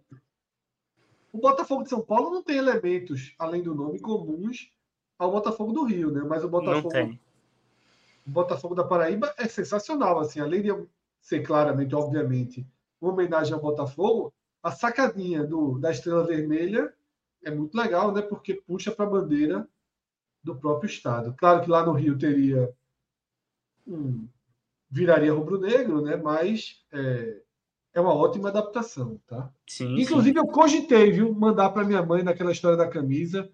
Eu cogitei ser alternativo o suficiente e mandar a camisa do Botafogo, mas não, vai a camisa do gigante original. Vai pegar da reboque agora que lançou? Não, vou mandar uma retrô, que eu acho que combina mais com o estilo. Ah, maneiro, maneiro. É muito bonita, né, a camisa retrô da minha mãe. Mas você tem aquele esquema ali com a, com a Foot Fanatic, né? Sim, sim. Se quiser, é a hora agora, viu? Se quiser. Porque já é no Rio de Janeiro mesmo. Eu faço o Pix, tu mesmo paga, tu mesmo coloca para o endereço dela. Se tiver uma opção boa aí, você me avise. Vamos, vamos, vamos ver isso aqui, vamos ver. Pode, pode ser da, pode ser da, da, da Reebok também. Ah, perfeito. Pode ser. Eu sei que você está vendo as promoções aí. Se tiver, você me avise. Sim, senhor. Raiz tricolor, meião de tabela. Apareceu. Apareceu cá, no meio de tabela. Podia falar. E ainda está lutando pelo G6. Botafogo campeão da Sul-Americana e do Brasileiro, Fred apresentar um programa camisa do Botafogo. Aí ele apresenta. Não, não, não, não, não. Se ganhar os dois. Veja se ganhar os dois, tem que fazer um Fire Game tema Botafogo. Ele não tem raiva, não, não Zé. Ele não tem raiva, não. Ele só não respeita, entendeu? Ele não tem raiva, não. Ele só não respeita. Facine, que as paredes não nos ouçam. Se ganhar os dois, tá fechado. Dependendo da final, tá fechadíssimo. Mas... Mas é isso, tá? No Uruguai, eu acho que não dá para mexer muito na, na luz, não. Dá, não, dá, não. Mas é isso. É, Gabriel está dizendo aqui que a torcida do Botafogo da Paraíba odeia o Botafogo do Rio de Janeiro. Vamos descobrir. Veja só. João Pessoa é de fato uma cidade é de fato uma cidade torcedora do Flamengo. Isso é absolutamente claro, claro. Isso não precisa nem de pesquisa para dizer. Basta caminhar pela cidade. É de fato uma cidade muito, muito fechada com o Flamengo. Mas eu não sabia dessa história, não. Vamos, vamos descobrir. A gente está indo tanto para lá que a gente descobre. Inclusive, ontem a gente estava no mesmo, no mesmo local do presidente do Botafogo. A gente só viu depois. Oh, esse cara que saiu aqui é o presidente do Botafogo tal. Enfim, histórias que a gente contará depois. Esse apagão, Minhoca, a gente pode trazer no H-Menu amanhã, porque o H-Menu é. amanhã vai ter um ponto sensacional, tá? Amanhã tem H-Menu on the Road com a viagem de Rodrigo ao Paraguai, tá? Paraguai. Não é Paraguai, Assunção para ver o Flamengo perder do Olímpia, não. É Paraguai raiz. Paraguai raiz. Ponto Paraguai, da Paraguai, Paraguai sacoleiro, é? É... Mas peraí, Fred, já prescreveu, já prescreveu para ele poder falar no programa, não pode assim, dar ruim ainda vai não. Vai falar, vai falar, vai falar. Ah. Aquela, tá vai, dizer, vai falar da Argentina ali, daquela pontinha da Argentina, Porto Iguaçu, trouxe os alfajor para a gente. Acha que a gente esqueceu não convite para o aniversário dele, mas não esquecemos. Vai ser um dia importante amanhã. Ei, faz um mapinha amanhã da, do, dos locais, Peru ali, do Pedro. O mapinha está pronto, jovem. Não viu, nunca viu o mapinha, não? Acho que Tem um mapinha, tô, pô. Tô lembrado, não. Deixa eu achar aqui esse mapinha. Que você não, mas agora. deixa para amanhã, pô. Tu mostra amanhã. Pô. Pronto, mas o mapinha existe, o mapinha existe. Tem, né? Então, o mapinha tá é prontíssimo. Cada, cada novo lugar a gente adiciona. Quem, quem quiser mapinha. ir para Venezuela, aí, fica à vontade aí para participar do programa. É isso. Uruguai. Senhoras e senhores, obrigado pela audiência até aqui. A gente se encontra nessa quarta, nessa sexta, sábado, domingo, segunda-feira. Estarei de férias né, na segunda-feira, mas até domingo estamos presentes aqui. Mas nas minhas férias, eu não sou tão radical quanto o Rodrigo, não. Se tiver uma brechinha, eu participo. Rodrigo é que abandonou a gente completamente. Tá? É e retomou só agora. Pacini, valeu. Arthur, Tiago Minhoca, Pedrão. Obrigado, Pedro, diretor. Obrigado também todo mundo que acompanhou até aqui. Valeu, galera. Até a próxima. Tchau, tchau.